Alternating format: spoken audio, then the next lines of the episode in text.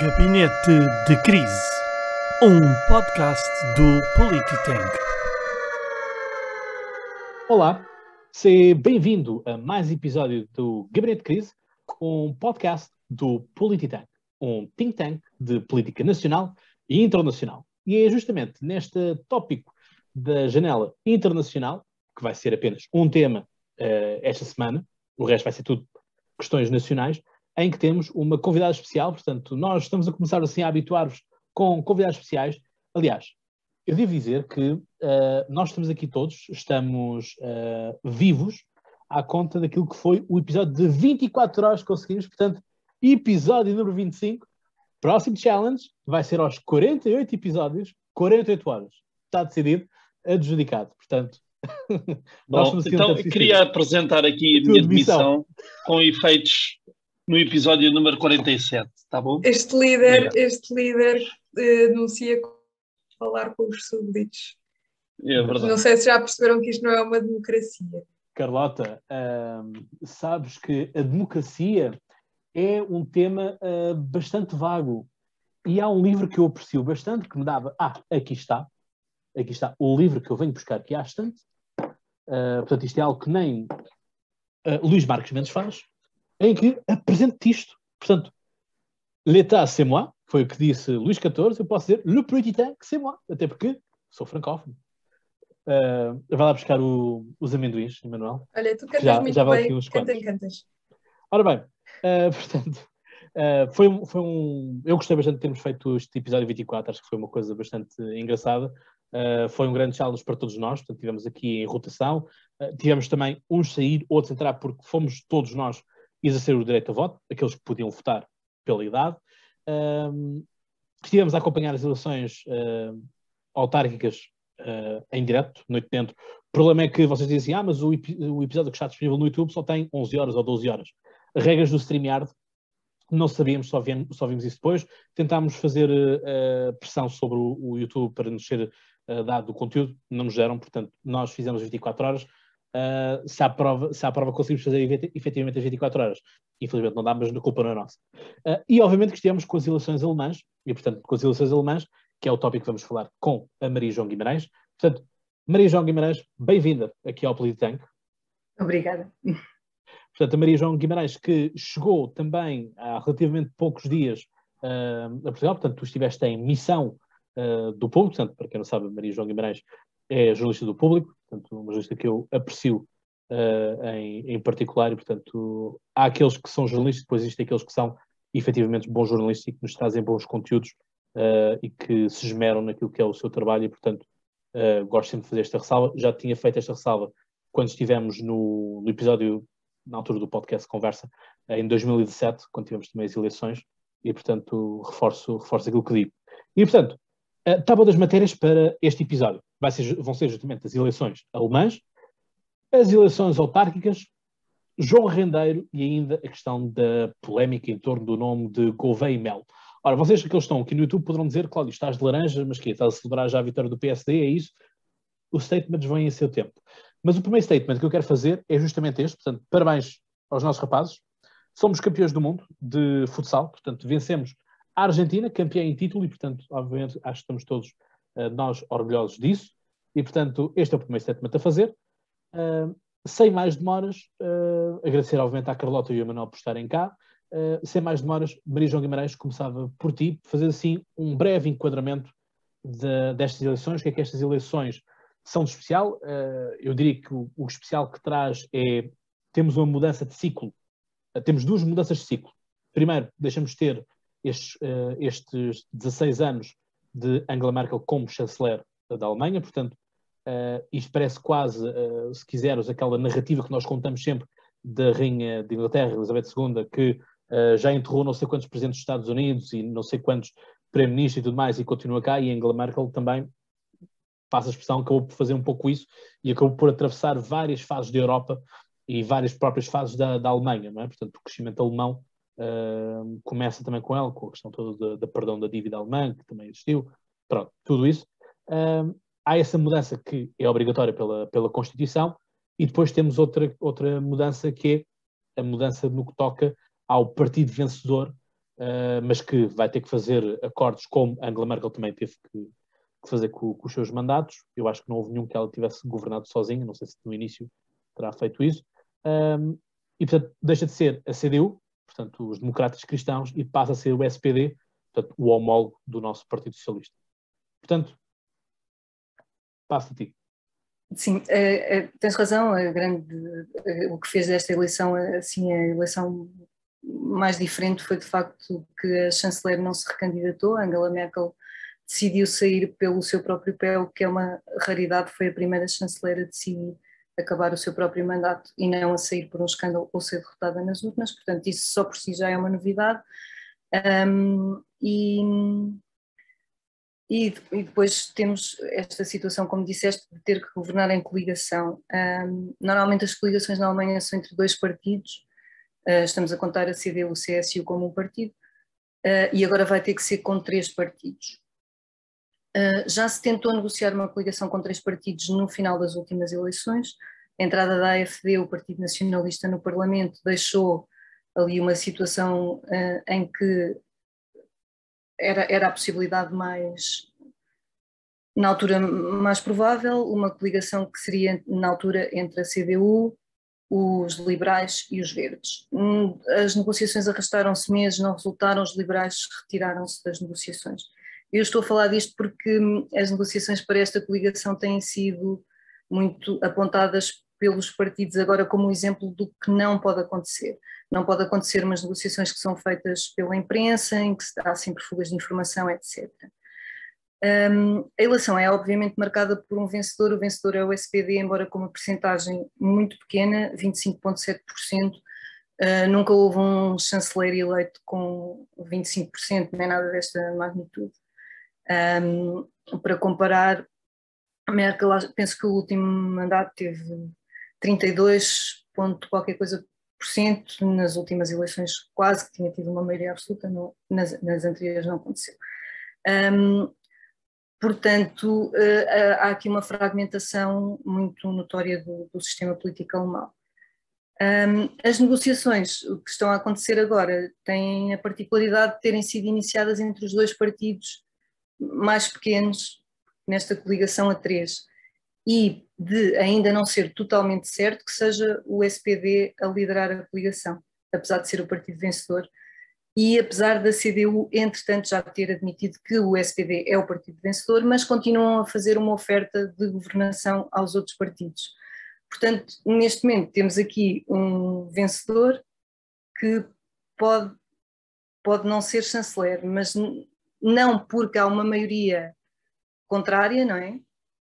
Do, do outro campo, mas porque os dois partidos com que se, se coligaria poderiam escolher ligar-se com o partido derrotado nas eleições. Eu acho que eu acho que isto não vai acontecer, mas nunca sabemos, não é? O mais provável ainda é a coligação chamada semáforo pelas cores dos partidos, SPD vermelho, os liberais amarelo, os verdes verdes, um, e, e, essa continua a ser a hipótese mais provável, mas não é a única, portanto, são assim tempos entusiasmantes para seguir a política alemã. Exato, recordar que Angela Merkel demorou seis meses para formar o governo de, das eleições de 2017, Exato. muito tempo, mas esse também não, não, não nos arrastamos. Portanto, porque eu acho que um governo tem que ter estabilidade para, para trabalhar, porque senão se andamos numa coisa de avanço e rua, avanço e rua, o país não sai do sítio.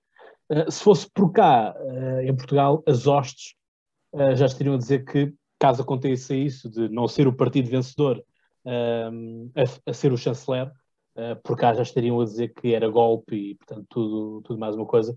Portanto, é cultura política diferente, melhor ou pior, não, não importa. A situação é diferente.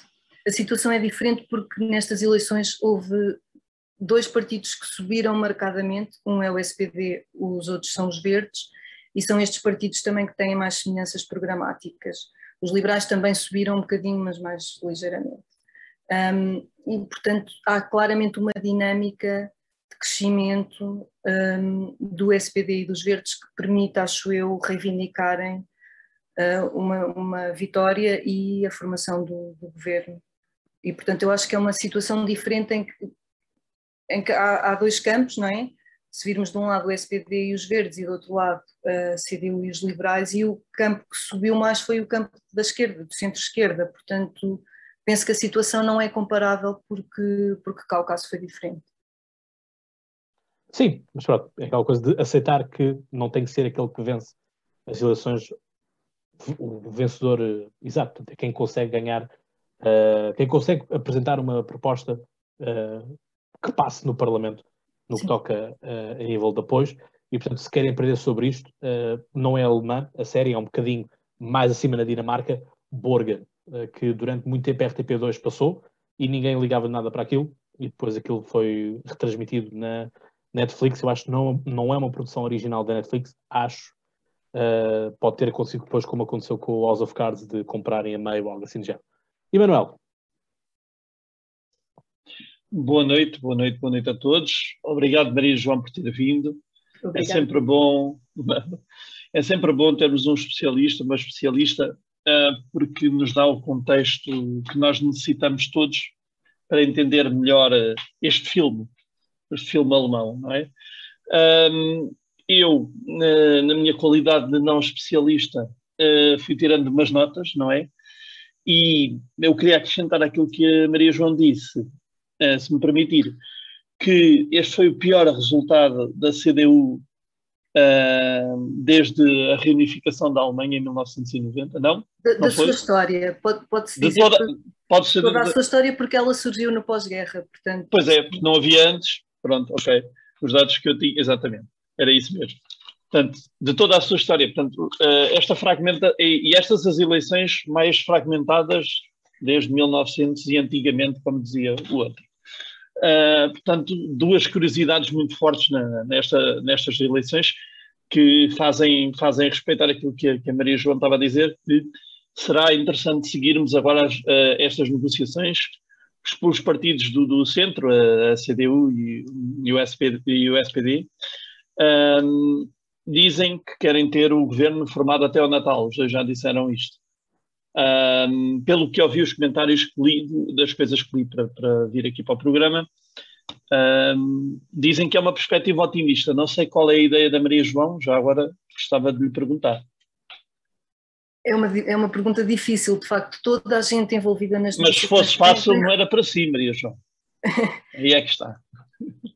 Força toda a gente tem repetido que querem que estas negociações sejam mais rápidas, que não sejam como as negociações da, da última vez, e, e, todos os intervenientes têm focado muito essa necessidade de alguma rapidez. Mas uhum. vamos ver, não é? São, são três partidos, quer seja o líder, o SPD, quer seja a CDU, são partidos com diferenças muito grandes, portanto é óbvio que há partes dos programas que é possível um, uhum conjugar bem, não é? Depois há outras que são muito difíceis e quem é que vai ceder onde ainda é muito difícil de perceber e quanto tempo é que isso demorará. Eu penso que está, está toda a gente muito interessada em mostrar que é possível, uh, mesmo porque eleitoralmente depois nas próximas eleições quem for visto como responsável por atrasos ou falhanços não é? vai ser complicado. E os liberais aqui já têm, o, o, terem sido eles os responsáveis pelo falhanço da anterior negociação da chamada coligação jamaica. Portanto, uhum. têm aqui uma pressão ainda adicional. Eh, eu acredito que vão tentar ser rápidos. Okay. Dentro do, do, do possível. Do possível, do que é possível em política ser rápido ou não. Sim, uh, outra, outra das curiosidades que eu, que eu achei que eu destaco aqui é terem sido, e que a Maria João já fez o favor de dizer, que é, é terem sido os partidos mais pequenos a iniciar as negociações para depois negociar com o partido que vai formar, então, uh, encabeçar o governo, digamos assim.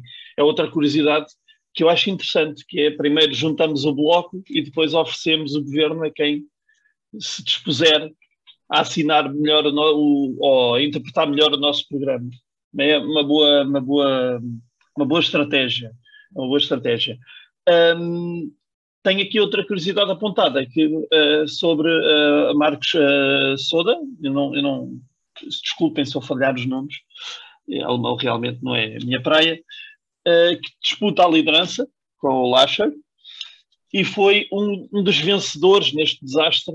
Foi um dos vencedores porque concentrou a maior parte das, das vitórias na, na Baviera hum. e isso dá-lhe dá alguma força, não acha? Não concorda? Uh, uh, os resultados da CSU não foram brilhantes na Baviera, comparando historicamente. Não, eles uh, perderam, eles perderam votação, Pois. ainda assim, eles perderam votação, mas ainda assim foi a- a- o lado mais forte, onde se concentraram mais votos, não foram? Pode-se argumentar que foram os que perderam menos dentro da União. É isso. O, o, o Marco Zader, como Obrigado. é, é um, foi visto muito como, uma potencial, como um potencial candidato a chanceler, e, mas a, a CDU não quis. A CDU e a CSU têm uma história complicada, complicada, quer dizer, são, são dois partidos diferentes, não é? A CDU concorre em todos os Estados alemães, menos na Baviera, a CSU concorre na Baviera, então funcionam juntas. Um, há quem diga que os, os políticos séniores da CDU não queriam transferir o centro de, de poder para, para a Baviera e ter um político bávaro candidato a chanceler.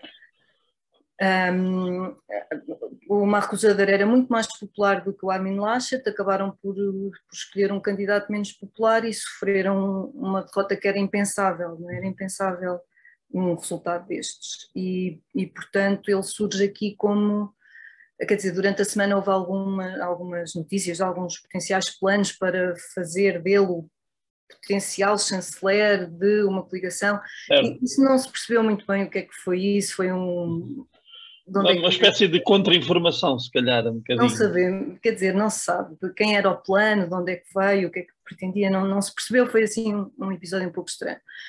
Um, mas vamos ver, eu, eu, tenho alguma dificuldade, quando há pouco dizia que achava que a coligação iria ser liderada pelo SPD, uhum. um, é porque eu tenho dificuldade em ver como é que a CDU se vai manter unida depois de uma derrota épica destas, como, quer dizer, quem é que vai aparecer, quem é que vai pegar naquele partido? Não é? Já sabemos que muitas vezes nestas alturas de transição os líderes dos partidos são fracos e não ficam muito tempo. Para os alemães é muito importante a estabilidade, é difícil sublinhar isto, é mesmo muito importante, por isso é que não põem sequer em hipótese um governo minoritário, nem sequer aparece nos cenários uh, falados, é, é uma impossibilidade, um, ou pelo menos é visto assim por causa desta questão. A estabilidade é uh, o valor máximo que queremos num governo estável.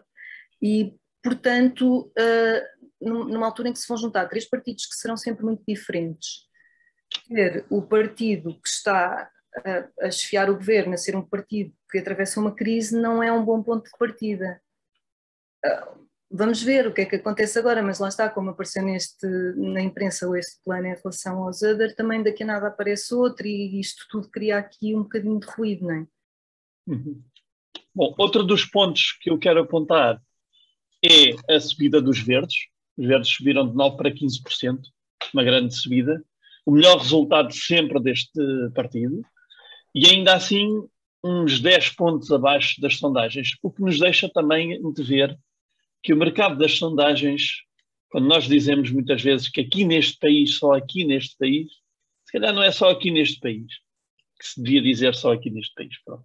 Não sei se perceberam este comentário, vamos, existe em alemão, acho que foi, foi bem, acho que foi bem. Uh, o meu último comentário é uh, sobre a AFD, partido da extrema-direita, na Alemanha, extrema-direita na Alemanha que uh, os partidos do Bloco Central já disseram que não há possibilidade de coligação, tanto a CDU como o SPD, que desceram de 12%, 12,6% para 10,3% e um, que mesmo assim mantêm uma certa, uma certa estabilidade. Vamos esperar que seja uma estabilidade, vamos esperar, digo eu, que não sou uh, nacionalista, uh, vamos esperar que seja uma tendência e uma estabilidade decrescente ao longo do tempo, porque a história é a história, não é? E não, e não neste caso não queremos repeti-la, acho eu. Vamos ver. Eu não sei se a Maria João tem alguma coisa que queira dizer sobre, sobre esta AFD, sobre este fenómeno e o porquê de ter subido e agora estar a descer. Não sei se. Sim, é, é, é, tem uma explicação bastante fácil. Quando a AFD entrou, quer dizer, a AFD surgiu como um partido anti-euro Uh, e na altura não conseguiu entrar no Parlamento. Uh, em 2015 há a crise dos refugiados, a Alemanha decide que vai deixar entrar um, um, os refugiados uh, sírios que, que, quiserem, e na altura falava-se de um milhão, acabaram por entrar menos 800 mil, mas ficou assim no imaginário, um milhão de pessoas entraram. Um, e a AFD aproveitou um, essa altura para começar uma campanha anti-refugiados, anti-islão, uh, muito, muito direcionada para, para as preocupações de muitos alemães com uhum. como é que ia ser como é que ia ser feita a integração destas pessoas, o que é que ia acontecer, etc. E foi um uhum. momento de, de, de grande polarização na sociedade, em que muitas pessoas se focaram em ajudar. Eu estive lá, por acaso, nessa altura, num ano académico e, e, e apanhei essa onda gigante da sociedade civil a ajudar as pessoas, que foi bastante comovente. E, por outro lado, depois um grande medo do que é que ia ser, o que é que, como é que se ia tratar daquelas pessoas, etc. E o que é que elas iam fazer ao país e como é que isso, como é que isso ia funcionar. E a AFD uh, cavalgou essa onda muito bem e foi aí que começou a, a, a, ir buscar os seus eleitores. Muitos dos eleitores até eram pessoas que nem, nem costumavam votar. Um, e, e, e, foram buscar coisas ao, descontentamento das pessoas uhum. e ao uhum. medo do futuro. Eu, na altura lembro-me que havia um estudo em que dizia que um, as pessoas que votavam na AFP não eram necessariamente as que estavam pior ou as que tinham menos condições económicas ou as desempregadas, não era isso, era as que tinham uhum. mais medo do futuro, que sentiam o seu lugar na sociedade mais ameaçado. Um, e desta vez isso desapareceu, a imigração não, não teve qualquer, qualquer importância nesta campanha. O Afeganistão poderia ter tido ligeiramente na questão dos refugiados, mas, mas não teve. E, e, a AFD fez uma campanha muito em, em, que tentou aproveitar o descontentamento contra as regras da, da Covid. E, e, foi muito por aí. uma facto, espécie de voto de protesto, então. Sim, de protesto, hum. sobretudo das medidas. Contra o sistema. Sim, contra o sistema, sim, sempre, não é? E, e neste caso muito particular de, de controle da pandemia. Eles focaram-se muito nisso, uh, questionavam sempre as medidas, porque é que estavam a ser tomadas, etc., e tentaram canalizar aqui algum descontentamento. Este descontentamento na Alemanha é bastante mais visível do que em Portugal, apesar uhum. de ser uma minoria, uma minoria bastante mais problemática e que, que, vão mesmo para as ruas em grandes números e fazem muito barulho e, e até houve um incidente terrível na, na, na última semana de campanha, houve um, um rapaz que foi morto numa bomba de gasolina por ter pedido a um cliente para pôr a máscara e houve uma, uma certa ligação entre este ambiente violento que, que, que está a ser muito fomentado por, por, estas pessoas contra as medidas da Covid, algumas, muitas delas negacionistas, antivacinas, etc., que lado de facto tem tido uma expressão bastante preocupante. Apesar de tudo, é uma minoria. A maioria das pessoas continua a concordar com o curso e a AFD tentou aqui esta maneira de pronto, quer dizer, solidificou um bocadinho aqui, hum, desceu mantendo e vamos ver o que é que pode acontecer agora nas, continua a ter eh, sítios em que é muito forte é, e continua a ser um fenómeno preocupante, especialmente porque eles andam sempre aqui numa, num, num limite entre passar o que é admissível numa democracia e o que não é, mas tentando sempre nunca passar totalmente para não serem depois sujeitos a medidas como vigilância dos, dos serviços de informação interna, etc. Uhum. Uhum. Que não, Exato, que não, que não, desculpa, Cláudio, que não acredito que não seja, sinceramente. Mas isso é, uma, isso é uma crença minha, não tenho nenhum facto a apontar. Algumas partes são, algumas partes são, isso, isso, isso, é tudo supervisionado e Algumas partes são, houve uma decisão nesse sentido, mas eles desafiaram-na no Tribunal Constitucional e, como era na altura da campanha eleitoral, acabaram por conseguir uh, impor limites a essa vigilância. Uhum. Uh, agora que as eleições acabaram, é muito provável que isso volte a ser posto em cima da mesa. Força, Cláudio. Exato, é, é aquela coisa, houve também muita daquilo que eu estive a ler, é, acabou por ser houve um certo discurso que ficou mais democrático, por assim dizer, ou mais centrado, ou seja, aproximar-se não tanto do extremo, começar a centrar um bocadinho mais na, neste eixo esquerda e direita, o que fez com que alguns daqueles verdadeiros genes, os, vamos chamar, os puristas, que estavam nos 12%, eh, não tenham estado no, nestes 10%. É? Portanto, número redondo, uh, para, para falarmos aqui, uh, que acaba por ser muito isso, não é? Também acaba por, uh, a ver, o discurso, o discurso não pode ser sempre o mesmo, e aquilo que nós analisamos daquilo que é o populista, o populista, uh, tal como eu já escrevi em, alguns artigos, acaba por ser, é uma simbiose, é tipo o Venom que nós vemos na, na Marvel, em que ele precisa de um hóspede para, para viver, porque se não tiver o hóspede acaba por não por não, não ter razão de razão de, de existência e é aquilo que a, que a Maria João disse logo desde o início, que é não temos um milhão de uh, islâmicos, vamos dizer assim, não, não está correto, mas é assim que a campanha da AFD terá, uh, vendeu, portanto, ou se quisermos ser ainda piores, um milhão de terroristas a entrar no nosso país. Uh, se não há crise, a simbiose não é feita. Portanto, enquanto houver crise, enquanto houver caos, é que os fenómenos populistas se alimentam, porque uh, lá está, é, é aquilo que a, que a Maria João estava a dizer, é, é um medo daquilo que vai uh, vir no futuro, é o medo da mudança, é o medo do caminho, porque nós também estamos numa sociedade que está a caminhar para, para um. Estamos cada vez mais extremados, de uma forma geral. cada, vez, cada vez nós, todos nós, cavamos trincheiras para afirmar a nossa posição e é a minha posição e daqui não saio, portanto quem, quem se aproximar leva com, com o morteiro, mas a verdade é que nós também estamos a caminhar para uma, para uma sociedade extremista uh, em que já não temos balizas nenhumas, em que o certo e o errado vai começar a ser mais subjetivo, uh, e eu sou sério. Uh, eu, apesar de dizer sempre como o centrão e o moderado, eu também tenho um pouco de medo do que é que vem para ir para a frente, com algumas, com algumas coisas que nós vamos assistindo uh, mete um pouco de medo e, portanto, obviamente que estes discursos vão penetrando e é quase aquela dinâmica eu não sou, mas até diz algumas coisas estão certas. É? Às vezes uh, damos, damos com, com algumas pessoas moderadas e coerentes e não é coerentes, uh, justas, vamos dizer assim, ter alguma simpatia porque há uma, uma prevenção. Carlota. Mas ser justo é isso mesmo, não é? Ninguém está sempre errado. Até o relógio estragado está certo. Duas vezes por dia. Duas vezes por dia. Exato. Portanto, ser.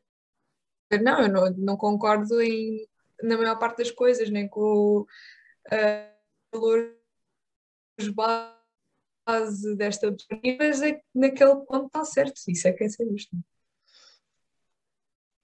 Não sei se Maria João se queres fazer algum comentário e Manuel. Por acaso, sim, sobre esta história do relógio, até o relógio parado está, está certo. Eh, eu falei com um sociólogo, analista político, que dizia que, que a AFD até acabou por se comportar como um partido eh, de base, quer dizer, com, invocou imensa democracia, por exemplo, em relação às medidas da Covid, porque questionou porque é que o Parlamento não é ouvido, etc. Perguntas que têm a sua legitimidade.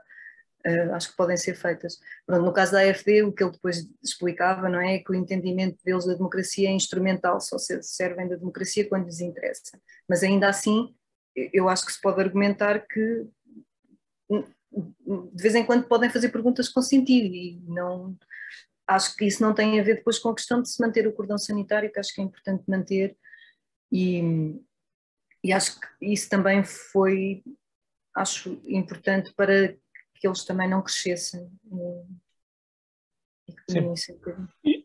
Eu queria só dar aqui duas notas. A primeira é sobre a questão do, do relógio, que é o relógio está certo duas vezes por dia, isso é certo, mas eu também queria dizer que o relógio está certo duas vezes por dia, não por culpa própria. Portanto, é, e eu acho que isso é que nós devemos ponderar, porque se o relógio não tem pilhas, não serve para dar horas.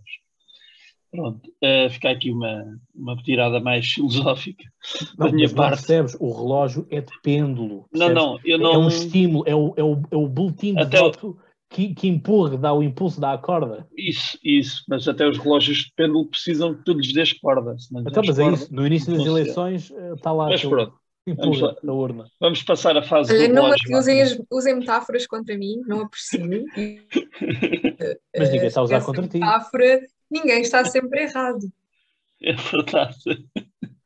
Não, mas eh, até porque a beleza da democracia é sustentar também, isto agora, esta agora é minha, a beleza da democracia é sustentar muito bem os parasitas dela própria, porque é, a democracia é o respeito, o respeito por todas as sensibilidades, a, a dar a voz a todas as opiniões, aquelas que são coerentes ou não coerentes, e como dizia a Maria João, uh, mais uma vez, um, eles, eles às vezes fazem perguntas como deve ser. Pois, às vezes não. Sim, mas eu acho o problema que... não o problema não é não é que as perguntas corretas que eles fazem é, é, o, é aquilo em que se suportam é o edifício em que se suportam acho que esse é que é o problema é, aliás como ficou como ficou demonstrado por aquilo que tu disseste e por aquilo que a Maria João disse uh, portanto tanto nesse fenómeno lá na Alemanha como no fenómeno que temos aqui em Portugal um, o problema é sempre esse é que epá, aqueles gajos até dizem as verdades. Se calhar vou começar a ouvir mais vezes aquilo que se diz. Se calhar não. Se calhar é só para ouvir de vez em quando. Mas, Digo mas eu, o problema é que vendo o risco vezes, de ser nazi. Diz, diz. Quando são reprováveis as únicas ou as únicas a fazer certas perguntas que outras pessoas bem mais moderadas poderiam e deveriam estar a fazer. E eu já não estou a falar de casos concretos, já estou só a levar para o uhum. abstrato. Uhum. Um, e eu acho que muitas vezes a polarização vem daí, que é de querer uh, tantos partidos e tantas pessoas que querem muito seguir aquilo que é o, o que está estipulado e, e não levantar grandes ondas para manter a estabilidade nos lugares que conquistaram, uh, não fazem certas perguntas que têm nada a perguntas, muito pelo contrário, só têm a ganhar. Um, e pronto, eu acho que o problema é esse, é, é um bocado uma falta de honestidade, às vezes, uh, de já mais estabelecido, a falta de honestidade dos outros, que também é falta de honestidade, porque, como vocês disseram muito bem, é instrumental, é, usam esses conceitos e fazem essas perguntas só quando convém, um, mas depois, nesse, onde é que está o holofote? É aí, é nesse sítio, é nessa, nessa pessoa, nesse partido. Sim, mas está, é aquela coisa. Eu, eu sou da, da ideia do seguinte, que é, uh, obviamente condeno a extrema-direita e a extrema-esquerda. Portanto, a questão é, se criticamos um lado, o outro lado não, não é muito melhor. Uh, não é por acaso que muitas vezes uh, se tocam em ideias e às vezes até em propostas. E a questão aqui é, é, um pouco como a ideia de há pessoal que tem medo do manicômio né? e da, da aula psiquiátrica. Eu não tenho medo do manicômio, eu não tenho medo daqueles que estão internados, eu tenho medo daqueles que não estão lá. Quero dizer o seguinte, peço desculpa, peço desculpa uma vez mais, que é o seguinte, que é, uh, se nós soubermos quem é que eles são e o que é que eles dizem, conseguimos perceber quais. Ou seja, um, temos que perceber que quer a extrema-esquerda, quer a extrema-direita são uma doença, mas o discurso deles são os sintomas. E a sua eleição acaba por ser um sintoma daquilo que é uh, a voz popular, porque uh, as pessoas não, vo não votam numa pessoa só porque sim. Já não estamos na, na, primária em que votamos o delegado de turma porque é o mais fixe e porque a seguir nos vai dar 50 pastilhas a por todos, ok? Já não, não somos isso. Uh, mas temos que perceber o que é que alimenta aquele discurso, onde é que aquele discurso está a, está a ser buscado e onde é que esse discurso se alimenta e vai buscar força. Se conseguimos esvaziar essa torneira, cortarmos a isso e resolvemos aqueles problemas, vamos ver que existem certas votações que vão se perdendo. E nós vemos isso uh, em Portugal também. houve partidos, o Bloco de Esquerda, por exemplo, acaba por ser um partido que as suas bandeiras com Francisco Louçã, muitas delas já caíram já estão conseguidas. E há muito discurso que agora está no Bloco de Esquerda que antigamente não estava no discurso de, de, de Francisco Louçã. E, portanto, as coisas são, são assim. É? Portanto, acabo por... Ou seja, eu acho que devemos uh, é ver esse cordão sanitário que, que a Maria João estava a falar, do ponto de vista de chegarem ao poder, mas se, ele, se eles estiverem representados, acabamos por saber, naquele holofote, como estava aqui a dizer a Carlota, o que é que é? Porque se eles apenas dizem nas suas caves, a fazer aqui uma, uma menção àquela que foi a, aquela reportagem da SIC sobre uh, as catacumbas, as caves do, do poder do Chega, não é? Um, só isso não chega porque nós tínhamos que ser militantes, tínhamos que estar dentro desse círculo uh, de poder para percebermos realmente quais é são as ideias que estão lá dentro.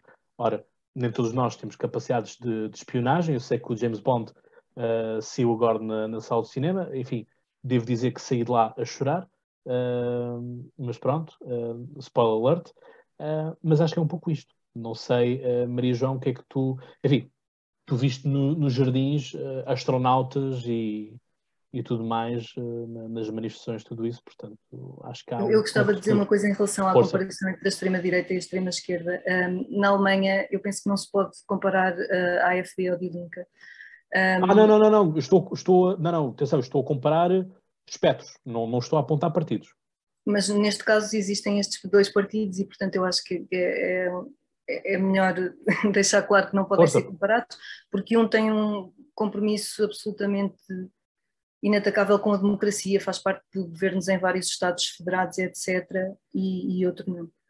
E, e, portanto, acho que não, não, não, podemos comparar, além de, tudo mais, não é? De um se apoiar numa retórica claramente de ostracização de uma parte da população e outro não. Uh, mas mesmo em termos de funcionamento democrático, acho que temos que ter em conta que são dois partidos muito diferentes. E, portanto, os representantes desses dois extremos uh, são muito diferentes na Alemanha. Não, penso que possa haver qualquer comparação.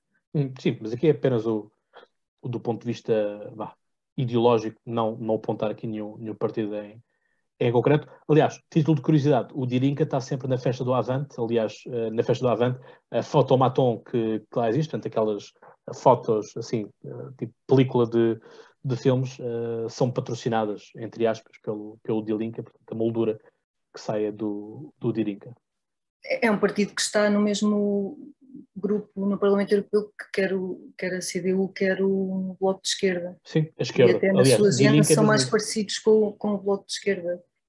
Integraram várias fações diferentes. Uhum. Sim. Bom, eu da minha parte, sobre eleições alemãs, já disse tudo aquilo que eu tinha a dizer. Não sei se a Carlota ou se o Manuel tem algo mais a acrescentar. Eu até já disse mais do que esperava, portanto está ótimo. Muito bem. Uh, Maria João, não sei se queres fazer mais algum balanço final, se foi não, tudo penso, dito. penso que falámos sobre tudo. Eh, eu acho que de facto foram, foram eleições entusiasmantes. Tem piada na rua, por exemplo, às vezes estava à espera de um transporte ou estava num restaurante, até a passar por um parque e ouvia as pessoas falarem sobre política, uma coisa que não é assim tão comum, este, este fervilhar todo, portanto é, é, de facto um momento entusiasmante e vai ser também determinante depois para algumas coisas na Europa, não é? Portanto, vamos ver o que é que, que governo é que sai daqui. Sim, esta eleição que contou com 76,6% dos votos, que houve uma subida de 0,4% de participação, uh, comparativamente às eleições de 2017.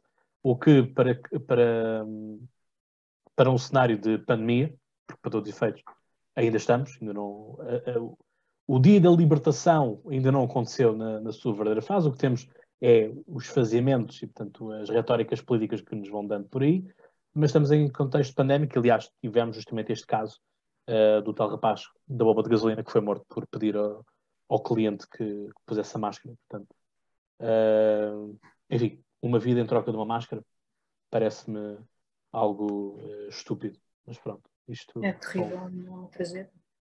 Sim. Portanto, as coisas. Mas já agora, a respeito das eleições em contexto pandémico, eh, foi muito facilitado o voto postal, que aliás é muito mais fácil do que em Portugal. É possível votar facilmente pelo correio.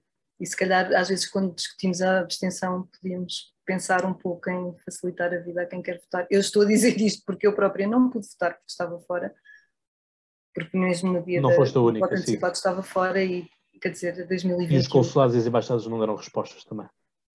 O consulado e a embaixada só têm os, os, eleitores que estão lá registados, portanto teria que sim, mas, Sim, mas eu tive pessoas que estavam registadas no consulado em França ah, e, e, não... e, não... puderam votar. Pois isso é terrível, acho que de facto às vezes eu, eu percebo que temos um problema de, de, participação, mas às vezes também há este outro lado, não é? Pessoas depois que querem participar e não conseguem, é um bocadinho frustrante. Exato, que acaba por aquela chama que se calhar era pequenina, não é? aquela vela estava ali pequenina, se calhar esta é a rabanada de vento suficiente para apagar a, Abel, já que estamos numa de metáforas. Espero que não. Penso que não. Eu, eu, espero que não, mas às vezes há pessoas que se podem realmente zangar com o sistema democrático uh, nesse e virar-lhes totalmente as costas do estilo não me querem, então bye bye. Eu também já não estou no país. Porque a questão é esta: estamos a falar de pessoas que não estão no país e querem continuar a votar para o país. Uh, que eu acho que para mim tem um outro valor do aquele que se calhar tem a urna a uh, 200, 200 metros uh, e, e não foi votar. Aliás, isso até foi uma, da, uma, das, uma das nossas campanhas de, de apelo ao voto, foi justamente isso. Tínhamos aqui o diálogo entre o Vasco e o Décio que iam a Liverpool ver o jogo do Porto e do, do Liverpool uh, para, para, a Liga dos Campeões e era essa ideia de se papas quilómetros para ir ver um, um, jogo de 90 minutos porque não andar uns metros para ir votar aquilo que vai decidir 4 anos da tua comunidade. E é um pouco isto uh, que as coisas acabam mesmo por ser. Maria João, da minha, da minha parte, uh, agradeço imenso a tua participação. Portanto, se houver mais desenvolvimento, se houver algo mais palpável em relação ao, a um governo alemão, vamos ver se para o Natal, uh, usando aqui as palavras do, do Emanuel, a informação do, do Emanuel, uh, venhas cá também para discutirmos quais são as linhas vermelhas, quais são os compromissos, porque é muito isto. Portanto, neste momento, os partidos foram para a campanha eleitoral para votarem neles, uh, mas há coisas que nem tudo vai ser aplicável daquilo que são as campanhas individuais de cada um, porque mesmo que seja o, o centro-esquerda, uh, este semáforo uh, que, que estavas aqui a falar, há propostas que são incompatíveis umas com as outras ou são redundantes e, portanto, acabam por ser assim ou apenas se decidirem em pequenos detalhes. Portanto, Maria João Guimarães, obrigado e um beijinho Obrigada. e até uma próxima. Muito obrigada pelo convite. Obrigada, boa noite. Obrigado, obrigadíssimo. E bom programa. Obrigada. Obrigado. E portanto, assim é, uh, cá estamos nós então agora aqui continuamos com, com o nosso uh, gabinete de crise e portanto, lá está, mais uma vez, uh, aqui estamos nós com mais uns convidados especiais. estamos, acho, que estamos, acho que estamos no caminho certo, acho que estamos numa, numa boa decisão. E vamos então agora para as eleições autárquicas, que enfim, aqueles que nos viram em direto, se calhar agora poderão achar aqui alguns, alguns fenómenos, uh, algumas opiniões uh, iguais. Deixa que eu vos diga uma coisa, que é, se nós no dia 26 tivéssemos dito uma coisa e hoje estivéssemos a dizer outra, eu iria pôr, uh, se estivesse a ouvir alguém com opiniões diferentes no, no espaço de uma semana diferentes, eu pessoalmente deixaria de estar a consumir essa pessoa, portanto, bye bye, tchau, tchau a menos que essa pessoa dê uma razão plausível para dizer uh, ok, aqui não funcionou, mas já percebi o porquê e portanto peço desculpa de ter dito isto aquilo.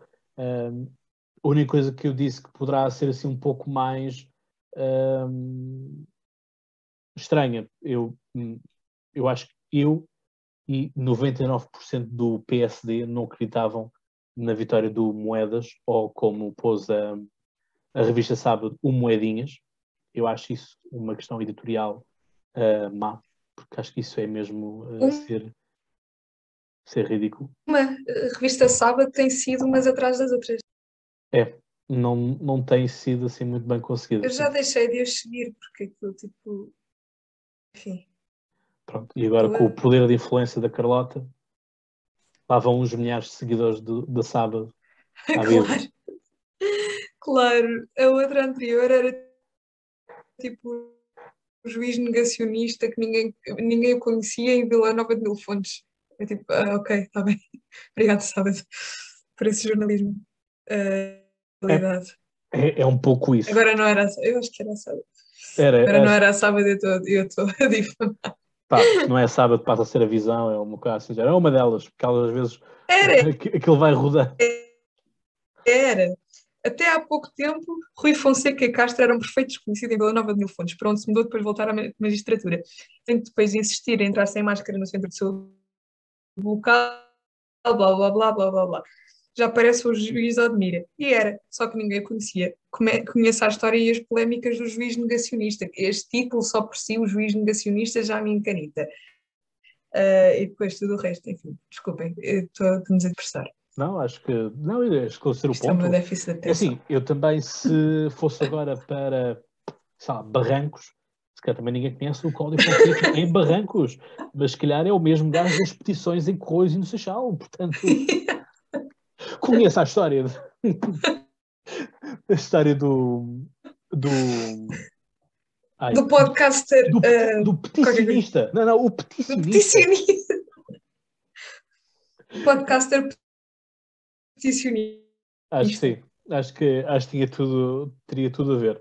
Uh, só a título de curiosidade, houve um, um ouvinte que me marcou numa, numa notícia da SIC Notícias também, sobre a questão da, de uma estátua que está a causar o, pavor em Itália, porque é uma estátua baseada num poema italiano em que a camponesa, ou a Spinoleta, que é o, a, a, mulher que trabalha o, o trigo, uh, portanto, começou-se a nossa ceifeira, vamos por assim.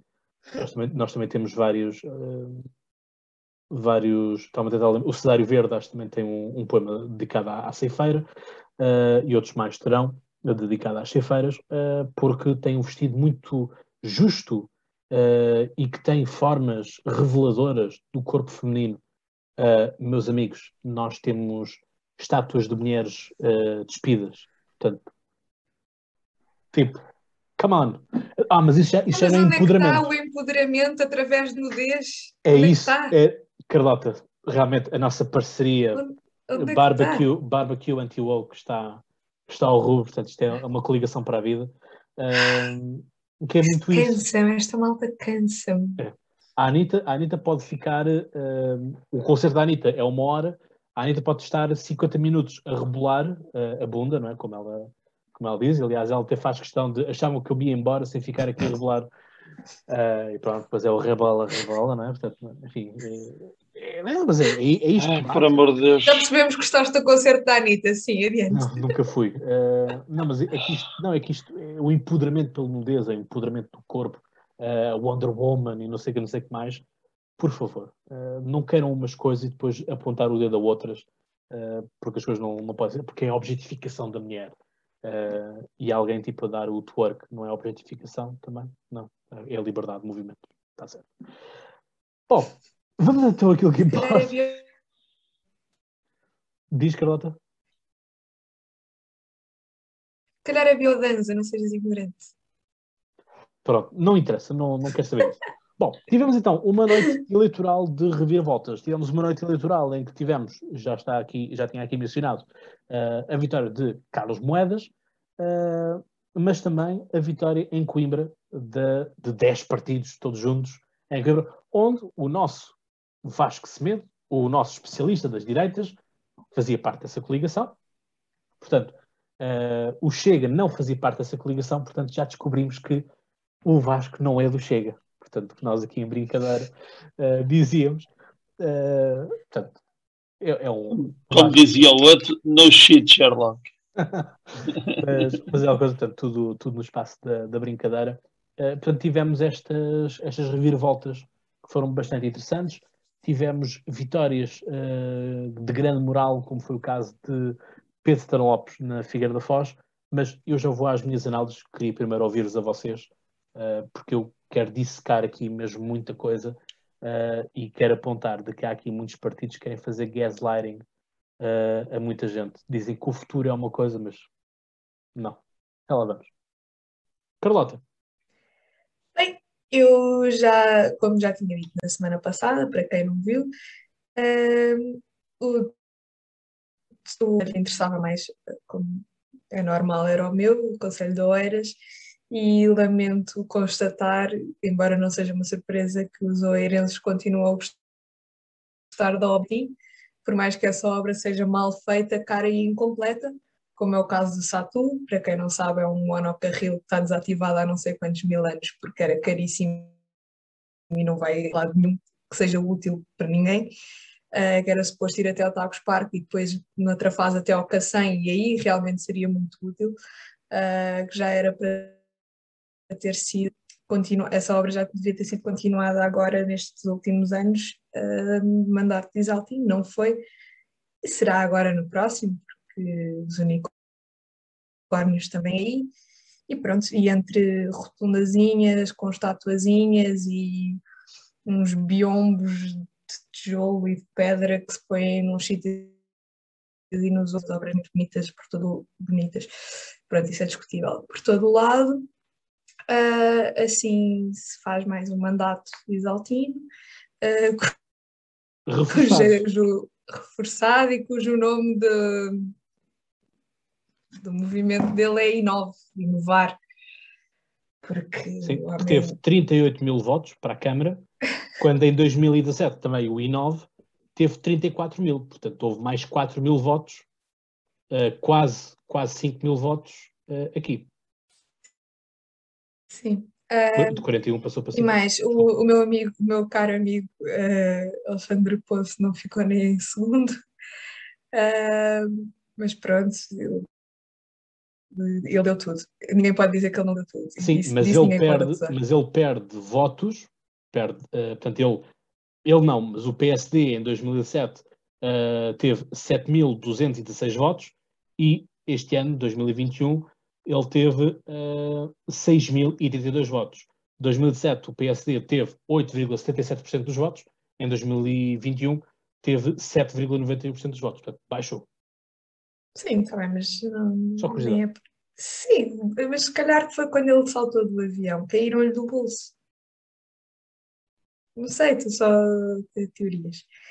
Uh, mais Lisboa. Lisboa foi uma agradável surpresa é sempre bom saber que, apesar de tudo, não existe impunidade total e políticos como Medina, que são apanhados a poucos meses das eleições com escândalos, como foi o escândalo da Rússia, não serem reeleitos é sempre um ponto positivo para qualquer autarquia, região, país, o que seja, acho que é sempre positivo. Não sei se posso atribuir totalmente esse escândalo a, a vitória de Carlos Moedas, mas uh, acredito que tenha tido influência e espero que tenha tido influência. Uh, portanto, acho que é um ponto positivo. De resto, não tenho grande coisa para dizer, mas passo a palavra a outra e não ao mesmo. Manuel. Olá, olá! Achei completamente desadequado, estamos a meio do episódio. Às vezes é preciso ser desadequado como na política portuguesa. Bom, enfim, uh, isto que eu disse agora não serviu absolutamente para nada. Vamos ver se eu consigo dizer alguma coisa que se aproveite. Uh, vou falar do meu conselho, da Amadora, Amadora Rules, não é? E infelizmente para. E conta? Pessoa, e, e, conta. Amadora. Um, infelizmente para uma pessoa presente neste painel, uh, o sistema não tremeu um, para as outras duas, para uma é um bocado indiferente, para a outra será bastante importante. Agora deixamos uh, nossos ouvintes perceber quem é quem neste grande jogo da vida. Um, o PS ganhou em toda a linha, uh, ganhou para a Câmara, ganhou para, para a Assembleia Municipal e para a Assembleia de Freguesia, portanto, mais ou menos com as mesmas votações, que é para ali para o, para o cromo de, dos votos não vir já interromper. Um, e, portanto, vocês vão aprender alguma coisa agora quando o Cláudio falar. Eu acho que a leitura nacional que se pode fazer é, uh, mais uma vez, uma abstenção monstra, um, que, o que demonstra, já agora, uh, para não entender, mas o que demonstra que uh, o desinteresse na política está para ficar, um, infelizmente. Uh, a vitória do Moedas, acho que nem a mãe do Moedas acreditava, mas, por outro lado, é como diz a Carlota, eh, é, é bom saber que não vale tudo. E, e, é bom saber, apesar da vitória ter sido, ter sido pequenina, não é? a margem ter sido pequena, e ter que, ter que se governar em coligação, mas isso acho que nos, nos efetivos camarários é, é, menos, é menos drástico do que a nível nacional. Portanto, é, tá, tá, é mais usual que assim seja. E, portanto, é a política da Câmara é mais, é mais gerida com, com, com, entre partidos, numa negociação entre partidos, e, portanto, isso não é muito, muito grave.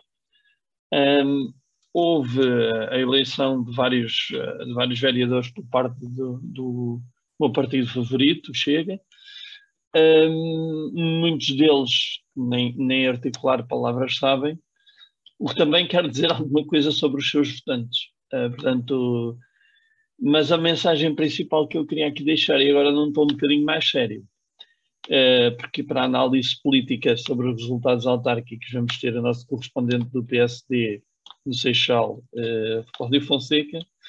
Um, queria deixar aqui uma, uma, uma, Foi uma discussão que tive. Discussão, diga-se, troca de ideias, portanto, discussão de forma saudável. Tive aqui em casa, que foi a importância de ir votar. Agora que já acabaram as eleições, parece um bocadinho descabido estar a falar na importância de ir votar, mas já agora é só, só para dizer o seguinte: quando nós vemos um fenómeno, seja ele qual for, de esquerda ou de direita, e dependendo da nossa sensibilidade, seja isso mal para um lado ou para o outro, a crescer, e nós, nos, e nós continuamos a dizer que as pessoas não, que aquilo não tem expressão e que é um fenómeno local, urbano ou não, um, temos que ter em conta que é uma coisa muito simples, que é, isto é matemática. Quanto mais formos votar, mais diluído se torna esse voto. Quanto menos formos votar, mais poder damos a estas pessoas. Isto não é muito difícil de entender. E, portanto, quando se diz que o meu voto não conta, porque o meu voto não muda nada e porque o meu voto vai para pessoas de sempre, não, pode mudar pode ser a diferença entre termos um primeiro-ministro de extrema-direita ou de extrema-esquerda ou termos uma pessoa mais, mais uh, moderada. E se vocês acham que isto é uma utopia ou uma distopia, na minha visão das coisas, uh, se calhar já estive mais enganado. E, portanto, é muito importante que nós consigamos perceber a utilidade da nossa expressão de voto. Nem que seja para prevenir que fenómenos como estes aconteçam porque uh, é demasiado importante para a vida de todos nós e demasiado impactante para que deixemos na gaveta. E acabei de, de, com esta minha dissertação, acabei por convencer quem eu queria a que nas próximas eleições vá votar. E isto é muito importante. Deixa-me só dizer uma coisa antes do Cláudio uh, começar a análise dele em relação ao Chega e o facto de alguns dos seus candidatos não serem capazes de articular poucas palavras, como nós vimos. Uh, não é exclusivo, atenção. Não, não, não. Um, em relação ao que tu dizes, disse dizer algo sobre os seus votantes, eu acho que pode ser verdade em parte, mas mas não totalmente, porque não nos podemos esquecer que há muitas pessoas que votam para as autarquias ou para as legislativas ou para as presidenciais da mesma maneira, votam no partido, no partido e votam no partido. E o Chega tem esse efeito ainda mais forte do que muitos dos outros partidos, porque faz questão de se centrar à volta de uma pessoa. É o único partido que eu vi um, em que todos os cartazes das autárquicas têm a fotografia do líder ao lado do candidato. Uh, portanto, acho que ainda reforçam mais esse efeito que já existe, já existe naturalmente, um, o que é triste. Uh, mas acho que não é um exclusivo uh, do Chega. Acho que o Chega se aproveita disso e reforça isso. E incentiva isso no, nos seus eleitores. E, e, quando eu disse o que disse, eu estou sempre a generalizar, obviamente. Conheço muito boas pessoas que votaram no Chega também eles, eu, sim, sim, sim, também eu. Porque eles até dizem umas verdades e depois eu fico com os cabelos dos braços uhum. todos arrepiados. Enfim. Força uh, Laranja Mecânica. É um bom filme para se ver e para fazermos uma análise política. Por que não? Eventualmente, e uma, e uma grande seleção, pá. E grande seleção na época, sim. Uh, longe, vão, longe vão os tempos. Uh, mas por que não, eventualmente, daqui a um futuro próximo, haver aqui algum tipo de comentário em relação a filmes. Com, no episódio 48, por exemplo. Fazemos, temos que encher isso, não é? Se calhar até pomos alguns filmes a passar, assim tipo numa tela ao fundo, que, que o YouTube não, não detete para não termos problemas de, problemas de copyright. Ora bem, por onde começar? De facto, é um statement laranja, uh, mas como, como é possível de ver, tem aqui um logotipo que é do meu podcast de, de ténis e é o laranja porque eu gosto do terra batida, portanto é esta cor. Uh, outro, os meus dois outros colegas têm um polo de cada cor, uh, o azul, piso rápido, e o verde da relva. Uh, mas achei que era oportuno trazer aqui o laranja porque acho que apesar de tudo Só Oi. para dizer que gosto mais dos torneios em piso rápido, tá bom? Só para meter nojo aqui. Ó, US Open batida. e Australian Open, pronto. Eu como sou E o francófono... Quer dizer que não faço ideia do que é que vocês E o estão a Master. falar. E o Mas, Master. então, olha, você não é uma verdadeira tia. Se você não sabe de ténis, o milénio estrelou para nem em terra batida, querida. É um Eu Eiras. nunca disse, eu nunca disse que era tia, vocês é Aliás, aliás, primeiro foi em Oeiras, primeiro foi em Oeiras no, no Estado Nacional e agora é que está em Cascais, no Estoril. Portanto, o, o Carlos Carreiras adora entregar os prémios. E esqueceu-se de mencionar o Masters, também é rápido. Ah, alguns Masters, também tens Masters ah, em terra Ao batida. final, sim, mas Ah, afinal, o, A- o ATP Finals, queres tu dizer? sim. Ok, Sim. ok. Já, já sei, já sei. E estás a falar também do Masters 1000 de, de Paris. E Masters 1000, é isso mesmo. Bem, posso ir dormir uma cesta e já vou. Mas, mas tens, mas tens o Masters 1000 eh, de, de Monte Carlo, por exemplo, que é também terra batida. Eh, mas não seja por isso. Mas pronto, lá está. Como eu sou francófono, tenho que fazer o apelo sempre a Roland Garros. E no Roland Garros é terra Grande torneio. Grande torneio. Sim, sim. Exatamente. Portanto, ocorre sempre na, na época de maio. Portanto, muito interessante. Eh, maio, junho. Ora bem. E eu acho que E viva o. Nadal. Pronto, já chega. vi- e viva o Nadal. Eh, eu até há uns, há uns bons tempos tinha aqui a raquete do Nadal, eh, que eu jogava eh, com, com a raquete do Então era Nadal. por isso que ele não estava em número 1. já percebi. Engraçadinho. Ahm, Bem, mas não, não, não foi por isso que eu ganhei também todos os jogos, portanto é aquela coisa. Bom, mas vamos, vamos centrar. Eu acho que foi uma vitória importante do PSD e sobretudo do Rio Rio. E nós brincámos, eh, e isso está disponível no, no episódio de 24 horas. Ahm, essa parte está disponível. Quando eu brinquei com a situação de o Rio já está a fazer à pista com esta questão toda de na noite eleitoral vão estar os comentadores independentes, entre aspas, a comentarem as coisas e, portanto, já vão ver uh, pessoas a extrapolarem estes resultados para o ponto de vista eleitoral nacional, etc, etc. Ora, eu acho que uh, o PSD, mérito ou não mérito, Rio Rio, eu acho que não, eu acho não há mérito, para ser honesto. Uh, não, acho que não há. Acho que tivemos duas pessoas que reivindicaram, reivindicaram vitória que não são suas, mas já lá vou. Em que nós olhamos e temos o seguinte a acontecer, que é nada mais nada menos de um, todas as sondagens sempre colocaram o PSD na miséria. E há aqui uma coisa que se chama uh, quando nós mais vemos uma coisa, e por isso é que há pouco também o Emanuel estava a dizer de que se calhar vou começar a ouvir mais este partido, ou se calhar não, porque nós quanto mais ouvimos umas coisas, mais vamos entranhando aquilo e vamos achando que aquilo é aquilo que nós queremos. Um, e, portanto, uh, isto é o problema da, das imagens de, de, repetirmos imagens e etc. É que vamos habituando a isto. E isto, as sondagens têm duas, têm duas uh, componentes. Ou galvanizam um eleitorado e é do estilo, ah, o meu partido está em segundo, então eu vou agora mobilizar mais gente para inverter as sondagens. Ou tem outro, ou, portanto, ou, ou galvaniza ou derrota uh, sem, sem eleições sequer uh, um partido, ou seja, do estilo, ah, eu nem vou votar, ele já perdeu as eleições, portanto eu nem sequer lá vou fazer, portanto vou votar o meu voto, pouco aquilo que o Emanuel estava a dizer, não vai contar para nada, vai estar ali diluído e portanto não vai acrescer nada. A questão é, o poder multiplicador deste pensamento é o que ora galvaniza mais, ora derrota mais. E eu acho que, para todos os efeitos, as sondagens têm sido, não têm sido boas, e quando as pessoas realmente pensarem que as sondagens são pagas, ora por partidos, ora por agências de comunicação, aí se calhar vou começar a ter alguma surpresa. E há uma coisa que é, estamos a voltar aos anos 80. Nos anos 80, 90, as sondagens erravam a torta direito. Uh, por isso é que as sondagens diziam que o Freitas do Amaral ganhava as eleições, uh, e acabou por, não, acabou por não ser, por exemplo. Este é o caso mais gritante em que Mário Soares estava arrasadíssimo nas, nas sondagens. Uh, e realmente é isto. e as sondagens vão ficar cada vez piores com esta questão toda do, do RGPD, portanto, o Regimento de Geral de Proteção de Dados. Porque antigamente aquilo que acontecia nas agências, e eu trabalhei numa agência de sondagens, é que elas compram pacotes de, de dados às telecomunicações.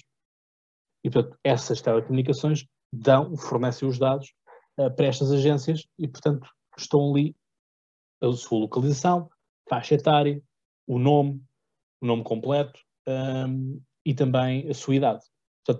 Nós com isto conseguimos ter aquilo que é fazer uma média e íamos à procura daquilo que são os cidadãos médios que são representam. Nós temos eleições, temos, eh, peço desculpa, sondagens com mil amostras, duas mil amostras, quando nós temos um, um país de 10 milhões. Portanto, proporcionalmente é uma, uma porcentagem muito diminuta. Mas pronto, é o que nós vamos tendo. Portanto, uh, Carlos Moedas, acho que nem, nem a mãe dele acreditava realmente naquilo, e foi engraçado nós vermos as imagens em que o sítio de Medina, no início da noite, estava cheio, e tivemos inclusive lá o ministro uh, da, da Economia, o Vieira da Silva. Uh, Vieira da Silva, não, isto é o, era o antigo do Cisa Vieira, o ministro Cisa Vieira da, da Economia, assim é que é.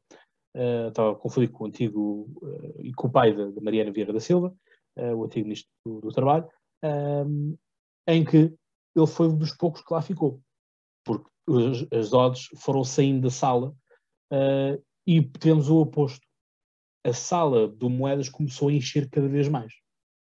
Ora, quando nós temos isto, faz lembrar um pouco, a lembrar um pouco os meus tempos da faculdade, onde recusei abraços a algumas pessoas que só apareceram no final da contagem dos votos e disseram ganhamos, e eu disse eu ganhei, tu não. Portanto, não fazes parte uh, desta, desta parte. Eu acho que o Moedas também tem que ser inteligente uh, de perceber quem é que são aqueles que estavam lá na primeira hora e quais é que chegaram no final da festa uh, e realmente estão com ele ou não estão com ele. Isso é o mais importante no, no perfil político.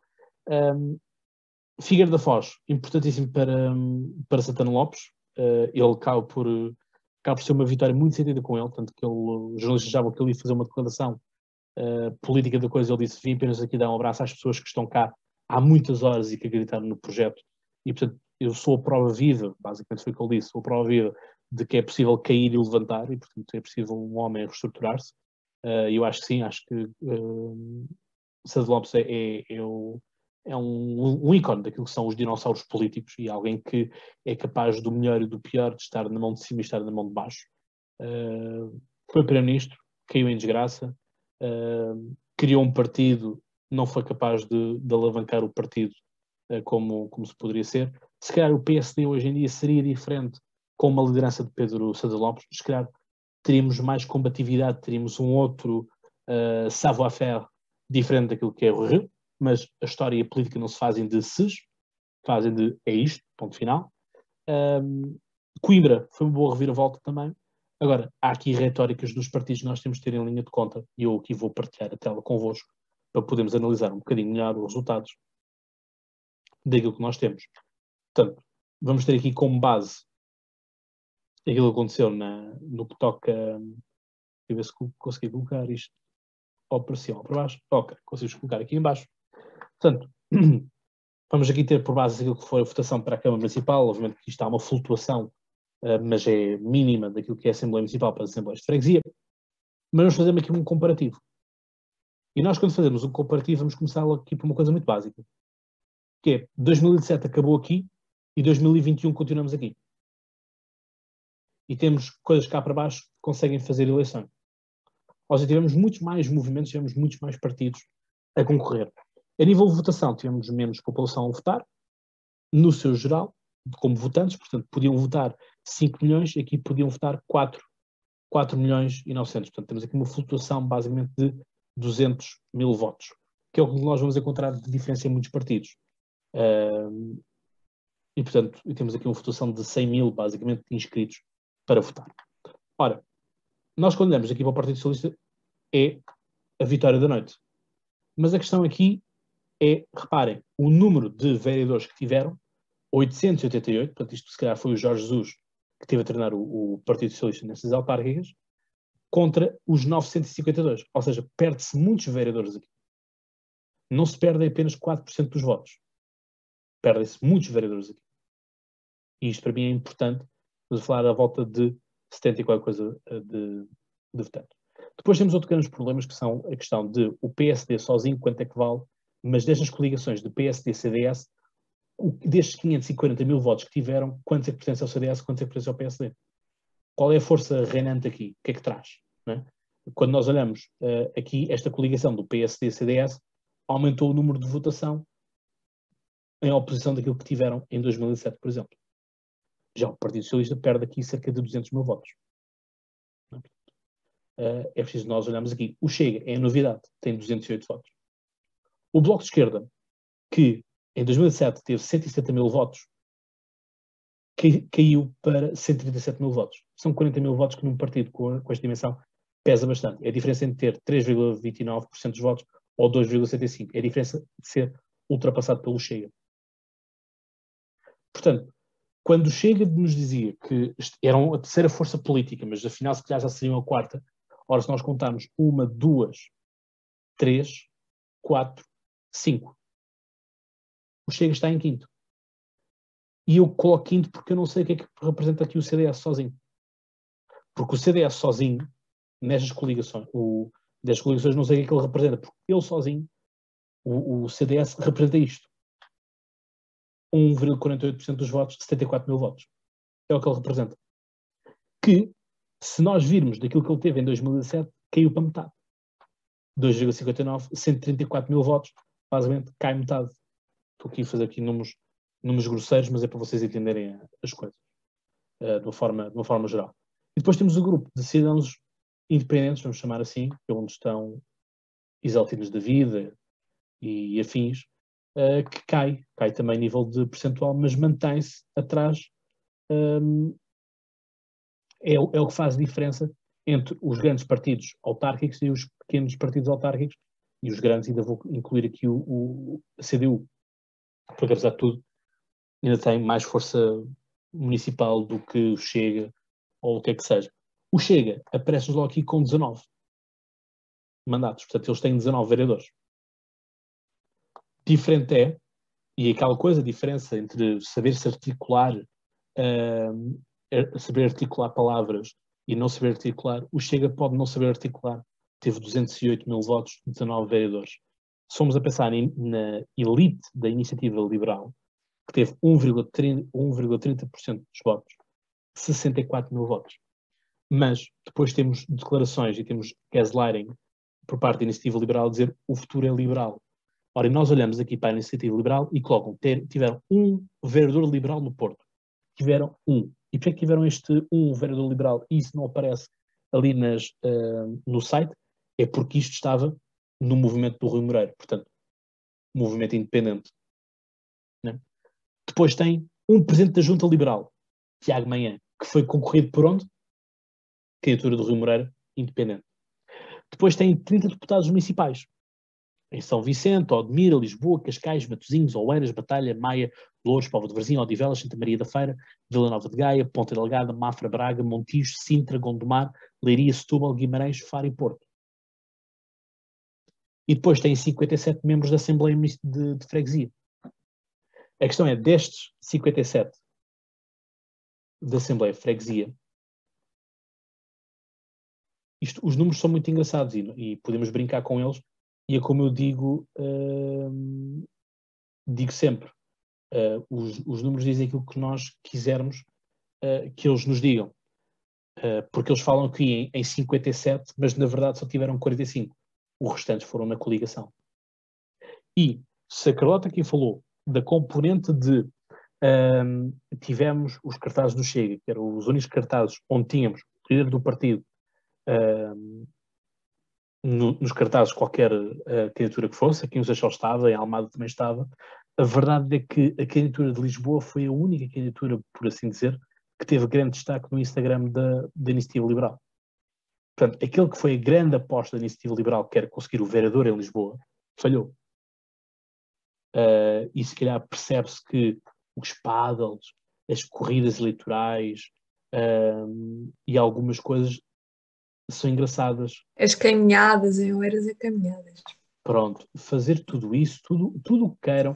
Houve, uh, o candidato da Iniciativa Liberal de, de, de Oeiras é, é um par de primeira apanha, em que é liberal, mas depois põe a sua cara no retrato do Marquês Pombal, que tinha tudo menos de liberal. Liberal, pronto, só na economia, porque, pronto, queria pôr lá uns, uns comerciantes a funcionários, os cavaleiros, os cavaleiros comerciantes, como na Inglaterra, mas no entanto, alguém totalmente déspota uh, e que colaborava com esta centralidade do poder no, no, rei, aliás, mandava mais ele do que o, o rei Dom José, uh, Dom José I. mas é isto. Uh, o Bloco de Esquerda consegue eleger um vereador em Lisboa, Iniciativa Liberal não. Qual é a diferença? 5 mil votos. É que até o Chega, até o Chega, com o Nuno Graciano a ser arrasado nos debates, conseguiu capitalizar mais votos do que o Bruno Horta Soares, de quem sou amigo e, simpatizo, mas que achou que era boa da fixe dizer tivemos um ano e meio de merda. E as hostes da iniciativa liberal, maravilha, uh, acharem que aquilo era uma coisa e que assim é que é a política. Portanto, quando eu vejo a iniciativa liberal dizer que uh, o futuro é liberal com 89 autarcas, em que muitos deles são autarcas com esteroides porque não ganharam por iniciativa própria, a iniciativa liberal, uh, se nós formos fazer um, um comparativo, vou voltar aqui a partilhar o ecrã convosco, para percebermos aqui uma coisa também, isto é, é importante, eu gosto, eu gosto quando as análises são feitas uh, com, com rigor. Fixem os números. Portanto, mantém aqui a Câmara Municipal como, como referência, são sempre os candidatos principais. A Iniciativa Liberal tem 1,30% dos votos, 64 mil votos, 849. Fazendo aquela extrapolação que o Rio não queria que nós fizéssemos na noite eleitoral, mas aqui não estamos a fazer nenhuma extrapolação, estamos aqui com dados concretos, daí que foram as legislativas.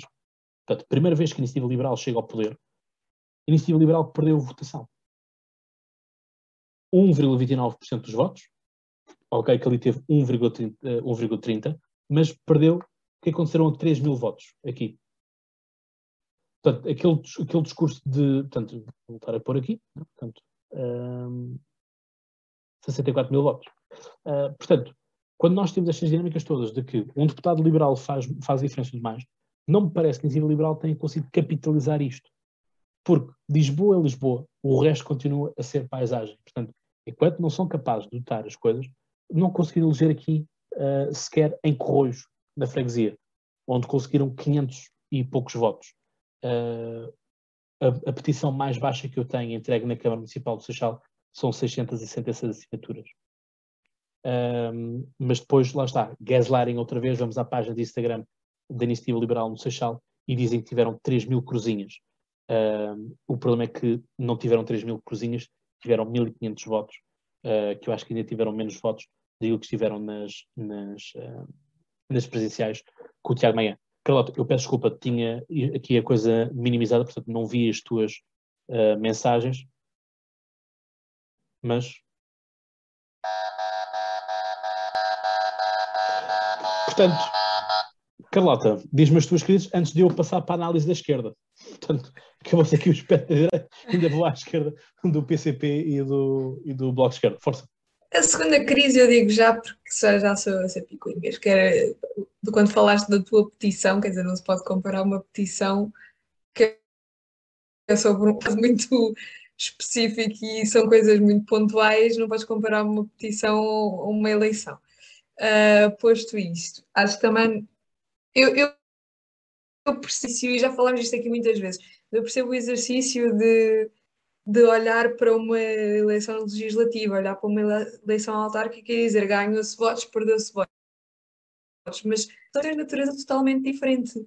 Uh, perder, perder votos de umas legislativas para umas autárquicas isso, ou ganhar votos, isso para mim não, não diz grande que eu posso querer um deputado liberal e não gostar do, do candidato à minha freguesia ou à, à minha autarquia. Ou não ter nada, se calhar, contra esse candidato e continuar a gostar das ideias desse candidato e identificar-me com o partido, mas eu estou tão contente com, com, com os autarcas que eu lá tenho que não vejo necessidade de mudar e tenho, posso ter alguma aversão ao risco, apesar de tudo. Portanto, acho que não, acho que são coisas demasiado diferentes para estarmos a fazer essa operação. Seria, uh, se fosse uma diferença abismal uh, de uma eleição para a outra, tendo em conta que até são próximas, se calhar tinha-se passado alguma coisa, ou muito positiva ou muito negativa, conforme a diferença fosse positiva ou negativa. Uh, se fosse uma diferença abismal, isso talvez fosse justo fazer essa análise. Agora, assim, acho um bocado irrelevante. Irrelevante é a tia do outro. Mas eu, eu percebo, percebo essa da tua crítica. Aliás, eu quando faço um briefing sobre as eleições autárquicas, eu digo sempre, são eleições diferentes de todas as outras, onde os nossos vizinhos são nossos amigos ou são nossos inimigos. Uh, mas a, a, dinâmica aqui é, uh, as sondagens aqui voltaram a falhar, naquilo que serão atribuições, porque davam já a iniciativa liberal com 7 ou 6% dos votos a nível nacional. Uh, e depois onde é, que isso está, onde é que está materializado? O meu ponto, o meu ponto é esse. E 3 mil votos na iniciativa liberal, de uma eleição para outra, é muito voto. É muito voto mesmo. Uh, do mesmo para o, para o Bloco de Esquerda e para um PCP. Claro que sim, claro que sim, mas acho, acho que continuo a achar que estamos em porque não a comparar esqueças, coisas porque não te esqueças, então não estamos a comparar, mas então vamos, vamos, vamos comparar com a retórica do partido. O meu ponto é este, não é, ah, eu não estou a comparar só comigo próprio. É que nós não podemos esquecer-nos da onda liberal uh, que foi com o Tiago Maia. É? Portanto, aí não é uma eleição com partido, mas é o partido que faz a onda liberal. Entendes? Uh, eu, eu, só, eu só faço isto, eu só faço isto quando as pessoas querem juntar tudo. Então, se as pessoas dão uhum. argumentos para juntar tudo, então eu vou com a, eu jogo com os regras que, do jogo que me dão. E as regras são estas. Sim. Mas, portanto, acho, acho que a iniciativa liberal, uh, eu esperava mais da iniciativa liberal, confesso. Achava que o Bruno Horta Soares podia, uh, podia ser eleito vereador em Lisboa. Uh, enfim, não foi. Vamos ver agora o que é que os deputados liberais vão fazer quanto a isso, qual vai ser a sua, a sua prestação, o que é que eles realmente vão mudar, porque uh, quem, quem, vê, quem vê as campanhas do, do PAN, da Iniciativa Liberal, do Bloco, Cláudio, deixa-me só dar aqui. Parece um super-homens que, que, fazem tudo em par de botas. Força, Manuel. Deixa-me só dar aqui uma linha, que é. Eu acho que uma linha de pensamento também pode ser válida, que é, eu acho que é mais fácil vender um sonho populista do que um sonho liberal e daí a votação ser mais expressiva num, num, partido que é de protesto do que num partido que é ideológico. As pessoas não estão habituadas a ter grandes debates ideológicos. Eu estou aqui a ser um bocadinho juiz em causa própria, eu sei. Eu acho que fazes muito bem em bater em toda a gente, um, porque toda a gente merece, de alguma forma, para, para acordar para as diversas realidades, que eu sei que é isso que, no, no fundo, estás a tentar fazer, é abram os olhos e façam alguma coisa diferente e com isso eu concordo, acho que sim. Agora, eu acho que é, é mais fácil, eh, por incrível que pareça, é mais fácil votar no André Ventura do que é no Coutinho de Figueiredo. Então, o João Coutinho de Figueiredo tem que ser mais inteligente nas suas, uh, nas suas questões, porque a linha da iniciativa liberal é sempre a força das ideias e não a força das pessoas. Ou seja, não quer individualidades. É a força das ideias. A ideia liberal será mais forte sempre do que a ideia de uma pessoa, o carisma de uma outra pessoa. Acho que ele isso, está mais é apostado é no long run. Acho que está apostado mais no long também. run do que, do que, no, do que não, eles não são os Frank Underwoods da vida. Não, uh, não são. Pronto. Todo, e então, ainda bem. Então, vamos, vamos esperar pelas eleições de não 2000. É assim, eu, eu, espero que pelo menos o podcast, o podcast, desculpa, o Polititank e o podcast Gabinete de Crise também dura até pelo menos 2023, até às relativas de 2023, que cheguemos lá e que possamos ver onde é que está essa long run. Ouçam, uh, se tivermos mais, mais Eu acho que é uma long run ainda mais longa do que essa. Mas espero já que já então vamos ser o... altura, mas... Então vamos ser o Bloco de Esquerda? Sim. É tipo, o futuro é o Bloco de Esquerda. Sim, mas eu acho que sim. O bloco, o bloco esquerdo não passa dos 10%, então se é isso que querem. Mas, mas eu acho que sair um bocado pelo mesmo caminho. Porque nós também tivemos, também, eh, nós falamos dos, dos candidatos do Chega, porque nós sabemos qual é que é a missão do Ricardo Aruz Pereira no meio disto. É que é muito cómico. Não interessa, que é o, ponto, o ponto não é esse.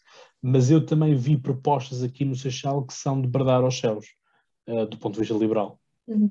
Como, por uhum. exemplo, vamos montar um polo universitário aqui no Seixal, mas depois não se faz qualquer tipo de enquadramento. É tipo, venha para cá um polo. Pode ser um qualquer. Uh, façam ligação com a terra, no sentido de dizer uhum. assim, Seixal foi o sítio onde, onde, se fabricavam as naus que foram para uh, os oceanos, foi cá que esteve o Vasco da Gama, o Paulo da Gama, o pai do, do Paulo da Gama e do Vasco da Gama, era o comendador aqui do Seixal. Tipo, façam alguma coisa. Temos a Mundet, que foi a maior fábrica de cortiça do mundo. Façam ligação com a Terra. Enquanto não fizerem um storytelling uh, sobre a Terra, sobre as suas gentes, nunca vão conseguir. E não é com pessoas que parecem todos tirados de uma fábrica de fotocópias, uh, em que nós olhamos para um cartaz, olhamos para o outro e aquilo é tudo igual. Uh, não é assim que conseguem, conseguem as coisas. Eu quis ajudar. E portanto, recado está dado também. Ora. Também é só recados também. É, é só é assim. post-its no computador. É. Uh, reparem, uh, houve, houve, um ouvinte no, no podcast Conversa que respondeu à, à história porque eu fiz um, um post uh, a dizer que tinha eleito 15, 15 presidentes de Câmara. Uh, e houve um que disse uma coisa muito engraçada que é, tu conseguiste mais, eu já não me lembro, mais presidentes de Câmara do que CDU e Bloco de Esquerda e Livre juntos. Eu sei que ele pôs para aí uns dois ou três partidos lá, mas no Bloco de Esquerda e CDU eu sei que eram, mas já não me lembro qual é que era o outro, uh, juntos.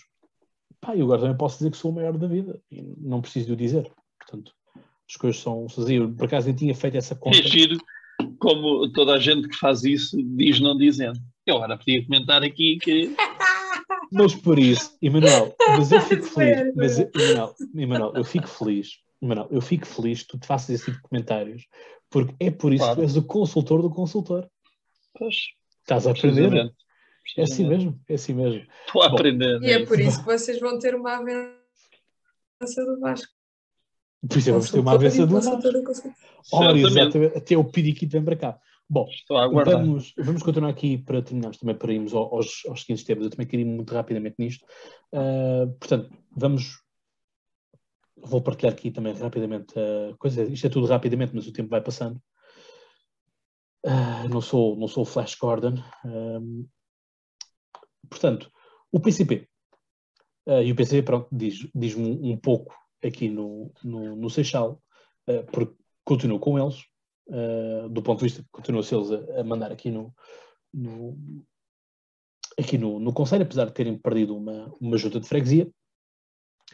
Uh, PCP era a terceira força política nos resultados de 2017, apesar de 2017 também ter sido um ano horríveis para o Partido Comunista, uh, em que perdeu várias câmaras, uma delas Almada, por exemplo, o Barreiro e Alcochete para o Partido Socialista, por exemplo, uh, e tirou a maioria absoluta que o Partido Comunista tinha no Seixal também. Uh, portanto, perdemos aqui cerca de, vá, 80, 80 mil votos. Por aqui está quase nos, está quase nos 90 mil.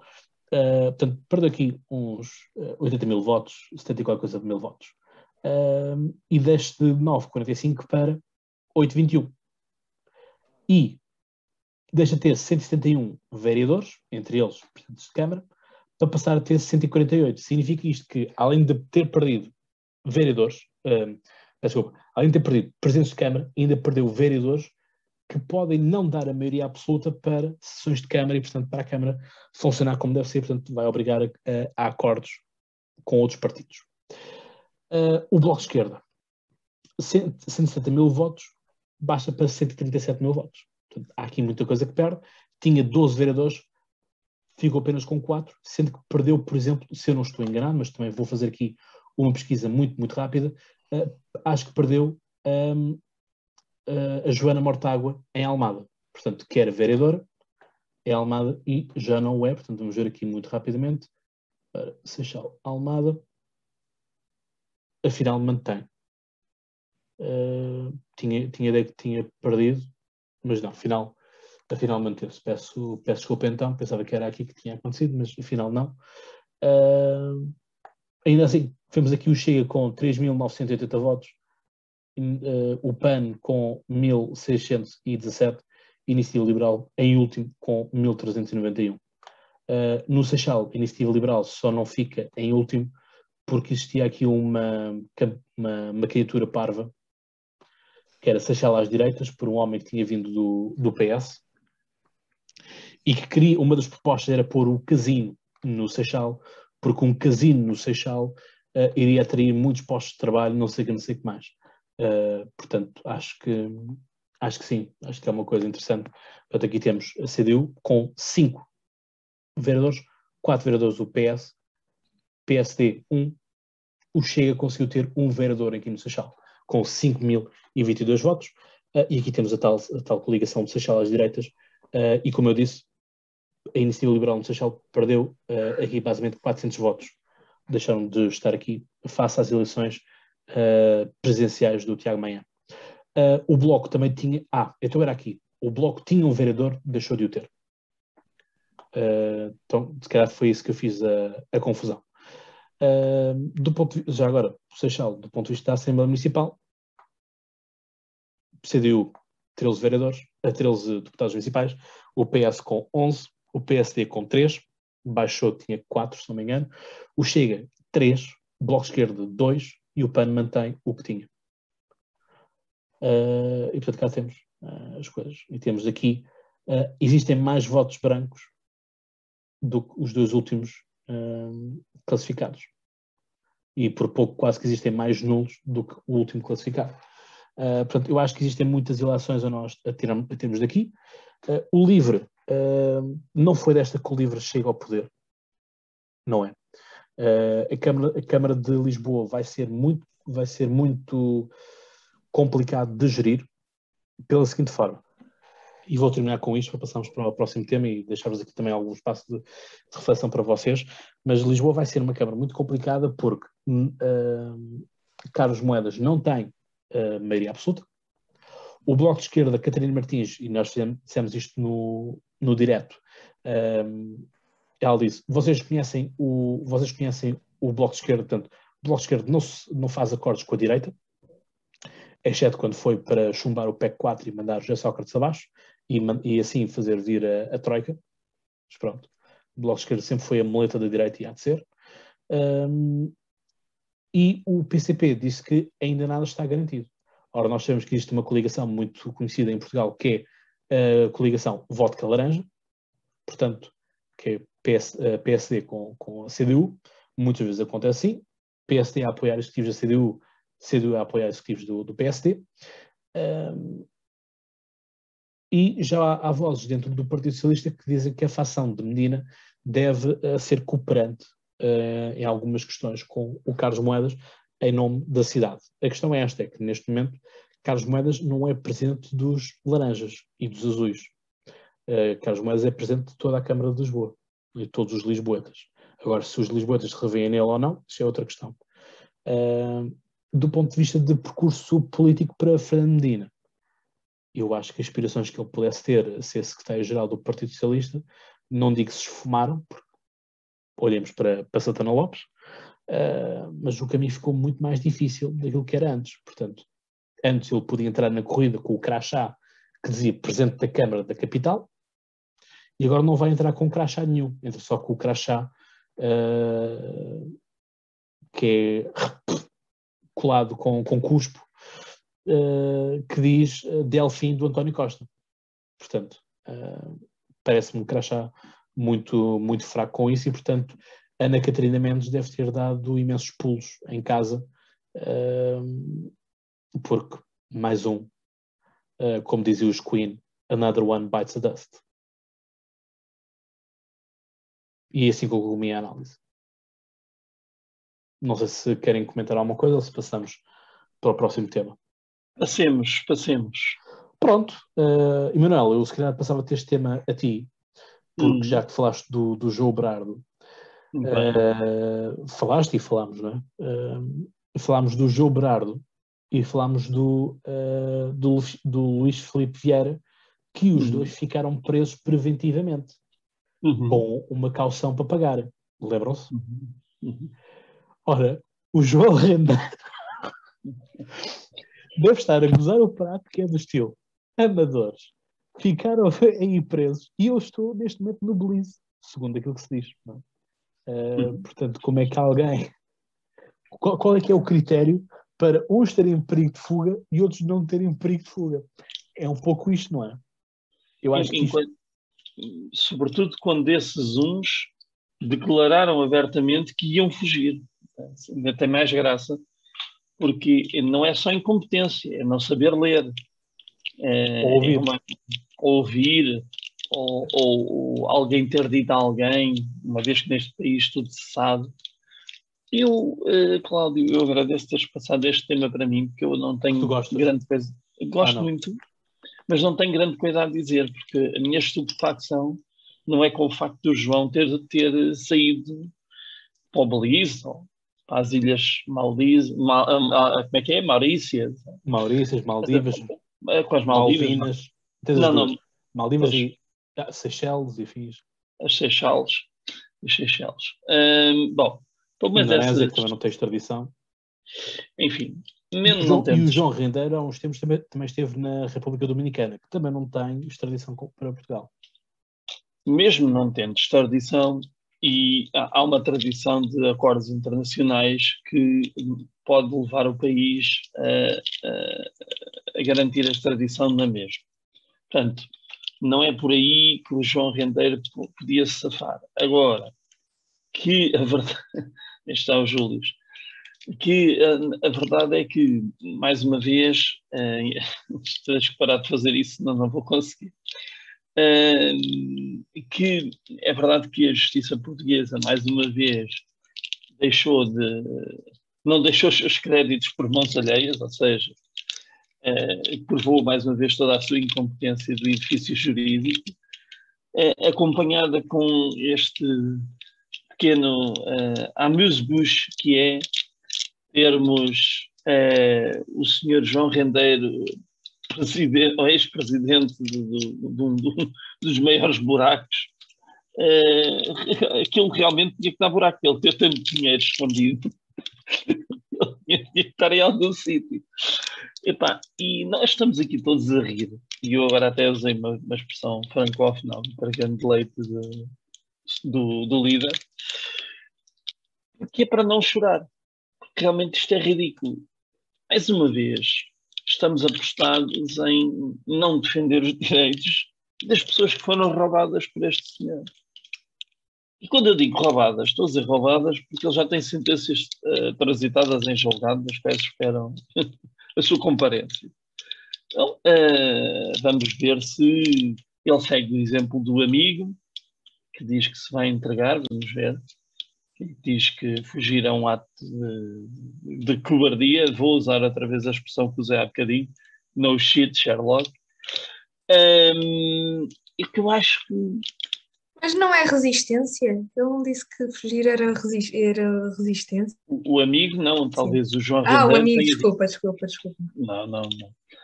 Eh, Será que ele bem, também é um banqueiro negacionista, já que está a resistir ao Estado? é não sei se é negacionista, mas é claramente contra o sistema, isso é. Próxima capa, próxima, próxima capa da revista Ato de Sábado. legítima defesa.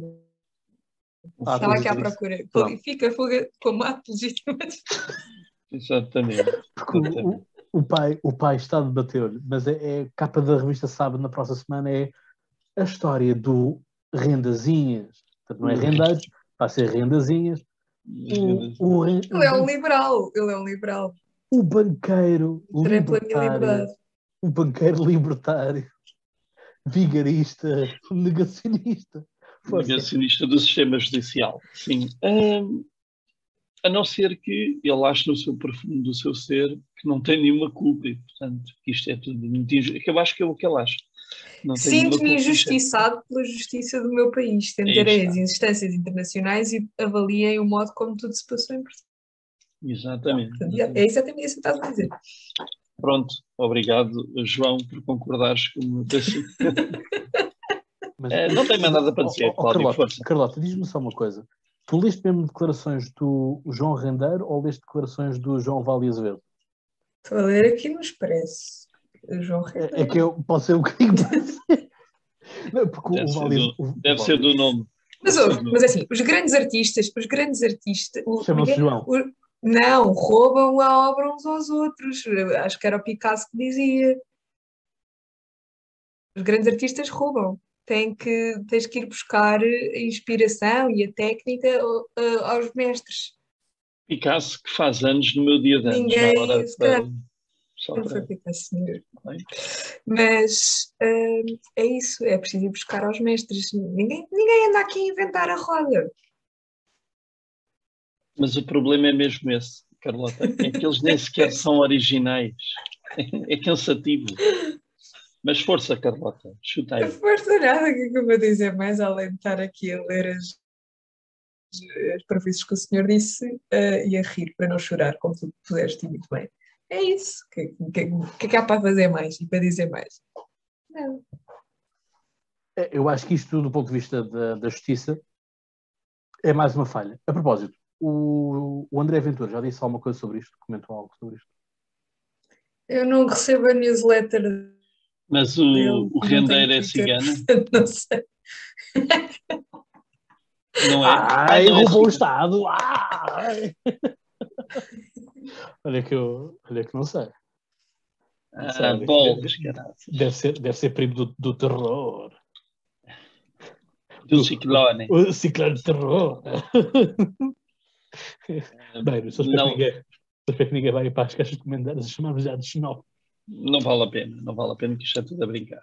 Uh, mas, mas, é, mas é um pouco isto de é, é ridículo, não é? Eu acho que nós temos, eu acho que nós temos que gozar com isto uh, porque é, é mal demais.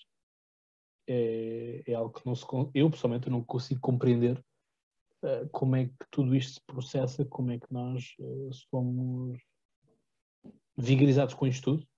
O nome é mesmo É, mas se tu, se tu deveres eh, 20 euros às finanças, É o fim do mundo, já, já te vão penhorar a casa. crer que os vais, podes crer que os vais pagar. Estejas onde estiveres. E com imensos juros. Sim, é, é isso, é isso que eu não percebo como é que há aqueles que se conseguem safar, porque lá está. Ok, temos as offshores, mas temos que saber onde é que estão as offshores. é? Tem que haver movimentos de um, de um cartão de um cartão bancário a levantar de uma ATM. Eu não acredito que o João Render traga trolleys com, com o dinheiro. Isto não, isto não é, não é como se vamos para, para Luanda. Olha que já encontraram um envelope com 136 notas de 500 euros. Onde? Não sei, isso agora É, é que eu por acaso acho que perdi um. Está nos perdidos e achados do hotel. ah, está nos olivais. Está nos olivais. Ah, então tenho que ir lá porque eu acho que falta-me aqui um envelope desses. Ah, mas é isto, é, é triste, é triste esta realidade. Não comentamos então mais nada sobre isto, passamos ao próximo tema. Esta semana é uma semana bastante longa em que tivemos o alvoroço. Eu estava no hospital, ah, Garcia de Horta, e as notícias que estavam a passar no, no, no, nos rodapés era Marcelo está reunido, Marcelo terá a última palavra sobre a questão do Gouveia e Melo. Uh, vieram quase todas as patentes militares a dizer que não fazia sentido o, o calado. uh, como é que era? Qual coisa calado, peço desculpa. Uh, o chefe de Estado-Maior uh, ser, ser exonerado uh, porque tinha, tinha sido reconduzido no início deste ano. Uh, isto, quem teve a ideia de tudo isto? o nosso Primeiro-Ministro, não é? Portanto, o nosso Primeiro-Ministro uh, foi para o, para o Instagram, que eu agora também gosto muito do Instagram, e escreveu o seguinte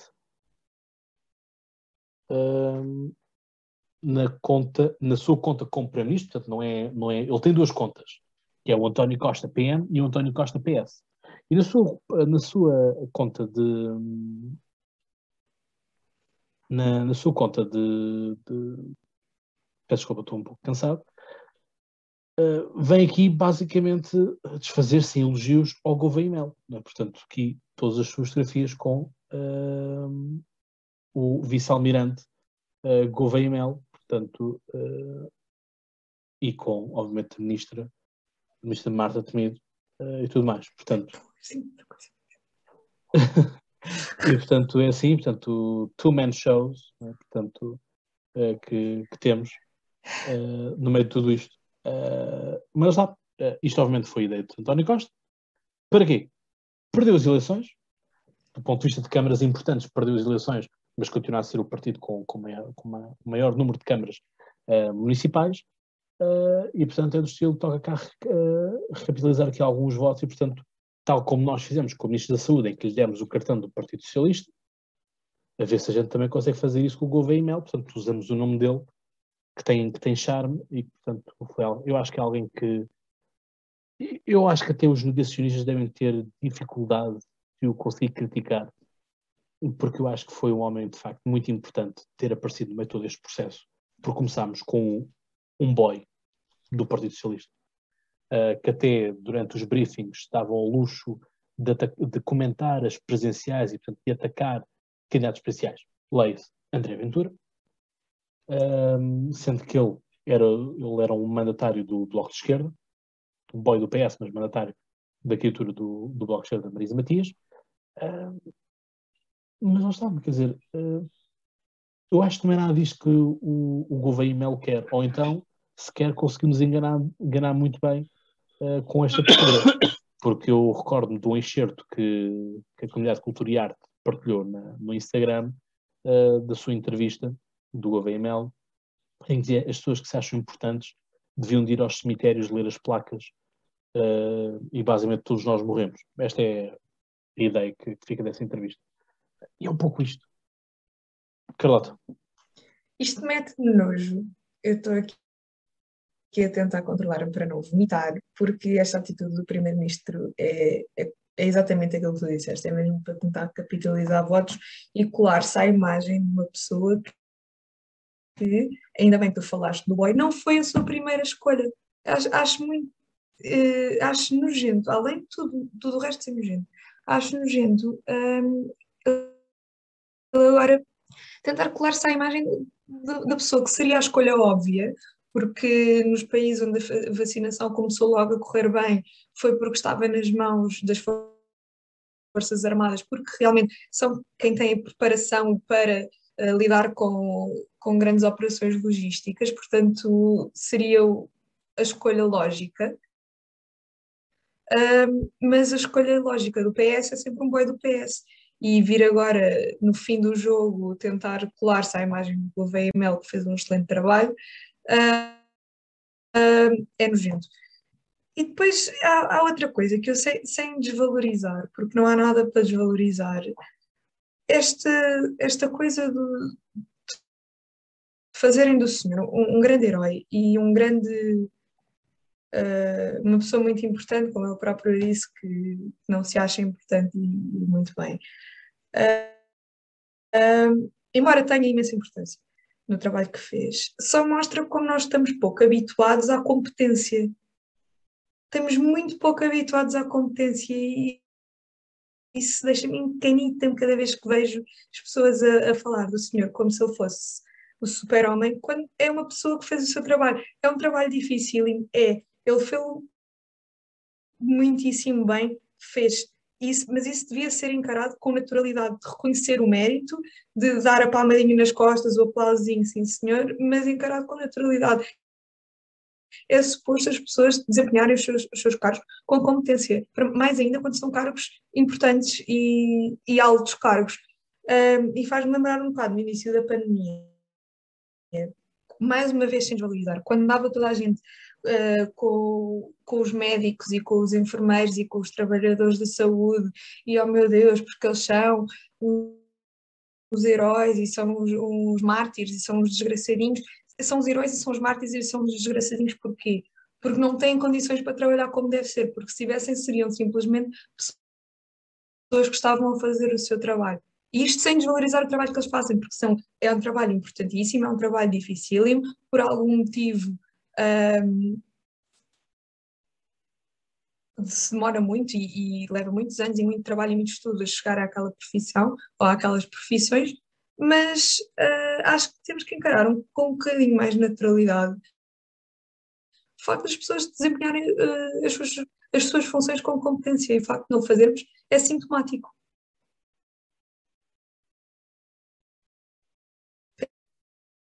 Que arranjar um separador. O do Emanuel é disse próximo uhum. episódio, vou pensar, vou pensar qual é que será o. Muito bem.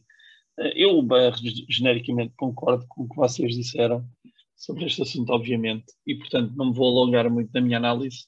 Vou só dizer que é mais fácil não atacar um militar do que um boy de qualquer partido, e que isso também contribuiu para que o, almirante, o vice-almirante, peço desculpa, um, tenha conseguido fazer o seu trabalho em paz, em relativa paz, pelo menos, até, à entrada dos negacionistas em cena, uh, sobre a qual ele também nos deu uma grande lição de, de, de ética e moral, uh, não mostrando medo, enfrentando as situações que tiveram de ser enfrentadas, admitindo os erros e, e ficando aborrecido quando as coisas não corriam pelo melhor.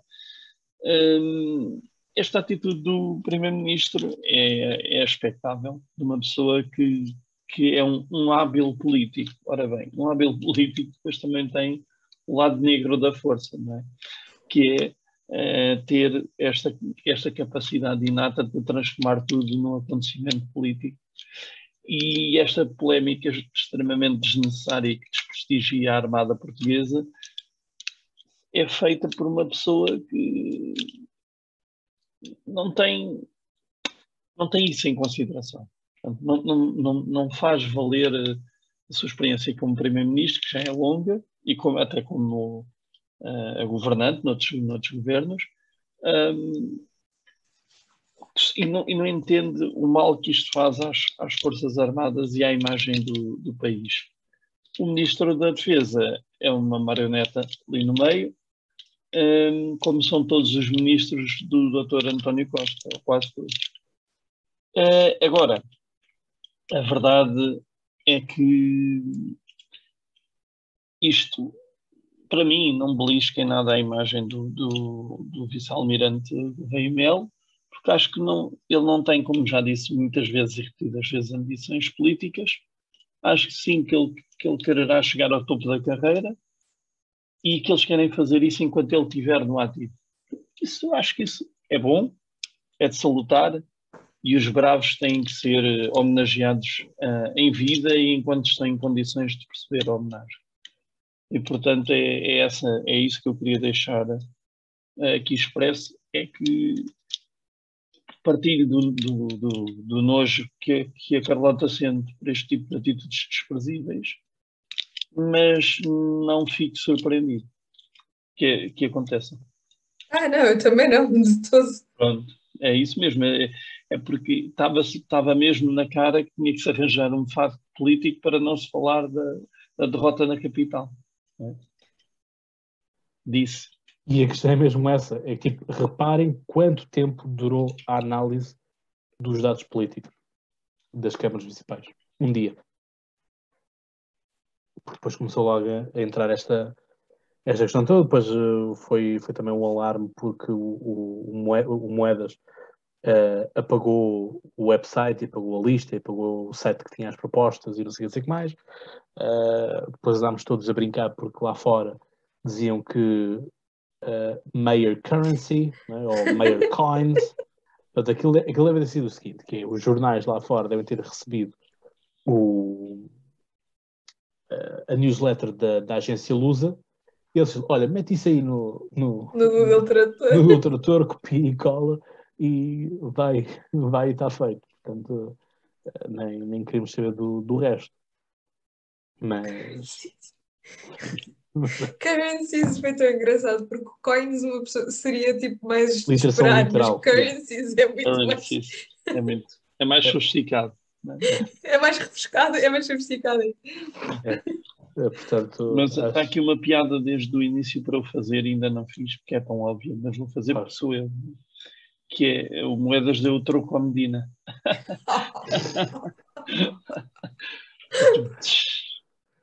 Sim, quando, quando o Medina supostamente tinha 46% dos votos e o, e o, o Moedas ia ter 28%. O chamado efeito temos pena.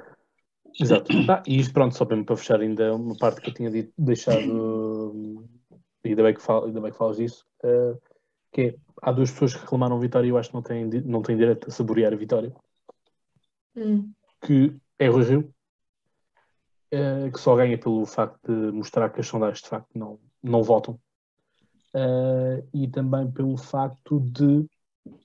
E também outra pessoa é o Francisco Rodrigues Santos as pessoas votaram mais agora no CDS pelas pessoas que foram às autárquicas do que propriamente pela ideia do CDS, porque nós vimos que o CDS perdeu o eleitorado.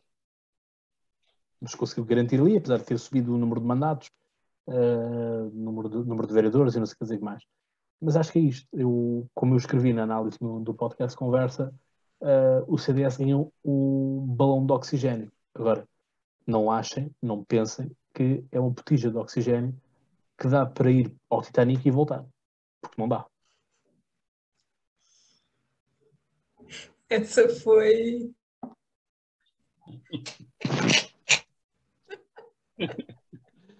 uh, pronto, é, é, isso, é isso. Uh, portanto, chegamos assim ao final de mais um episódio.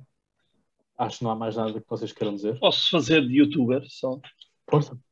Portanto, uh, deixem like, comentem, partilhem. Vão ao nosso site www.polititank.pt e vejam lá os excelentes artigos de opinião que ainda não foram atualizados desde há 3.594 anos, mas continuam disponíveis para a vossa leitura. Sejam apoiantes do Polititank e, e marquem o Polititank em todas as, as, publicações que acharem relevantes no Instagram. Utilizem o arroba Polititank, tá bom? Tchau. É isso. E portanto, já sabem que os hashtags. Olha, o presidente da Junta, eu acho que o António Costa tem sido um bom, excelente presidente da Junta desta semana. Uh, acho, acho, que seria, acho que seria a segunda vez que ia à chapa, se não me engano. Acho que já foi uma vez. Uh...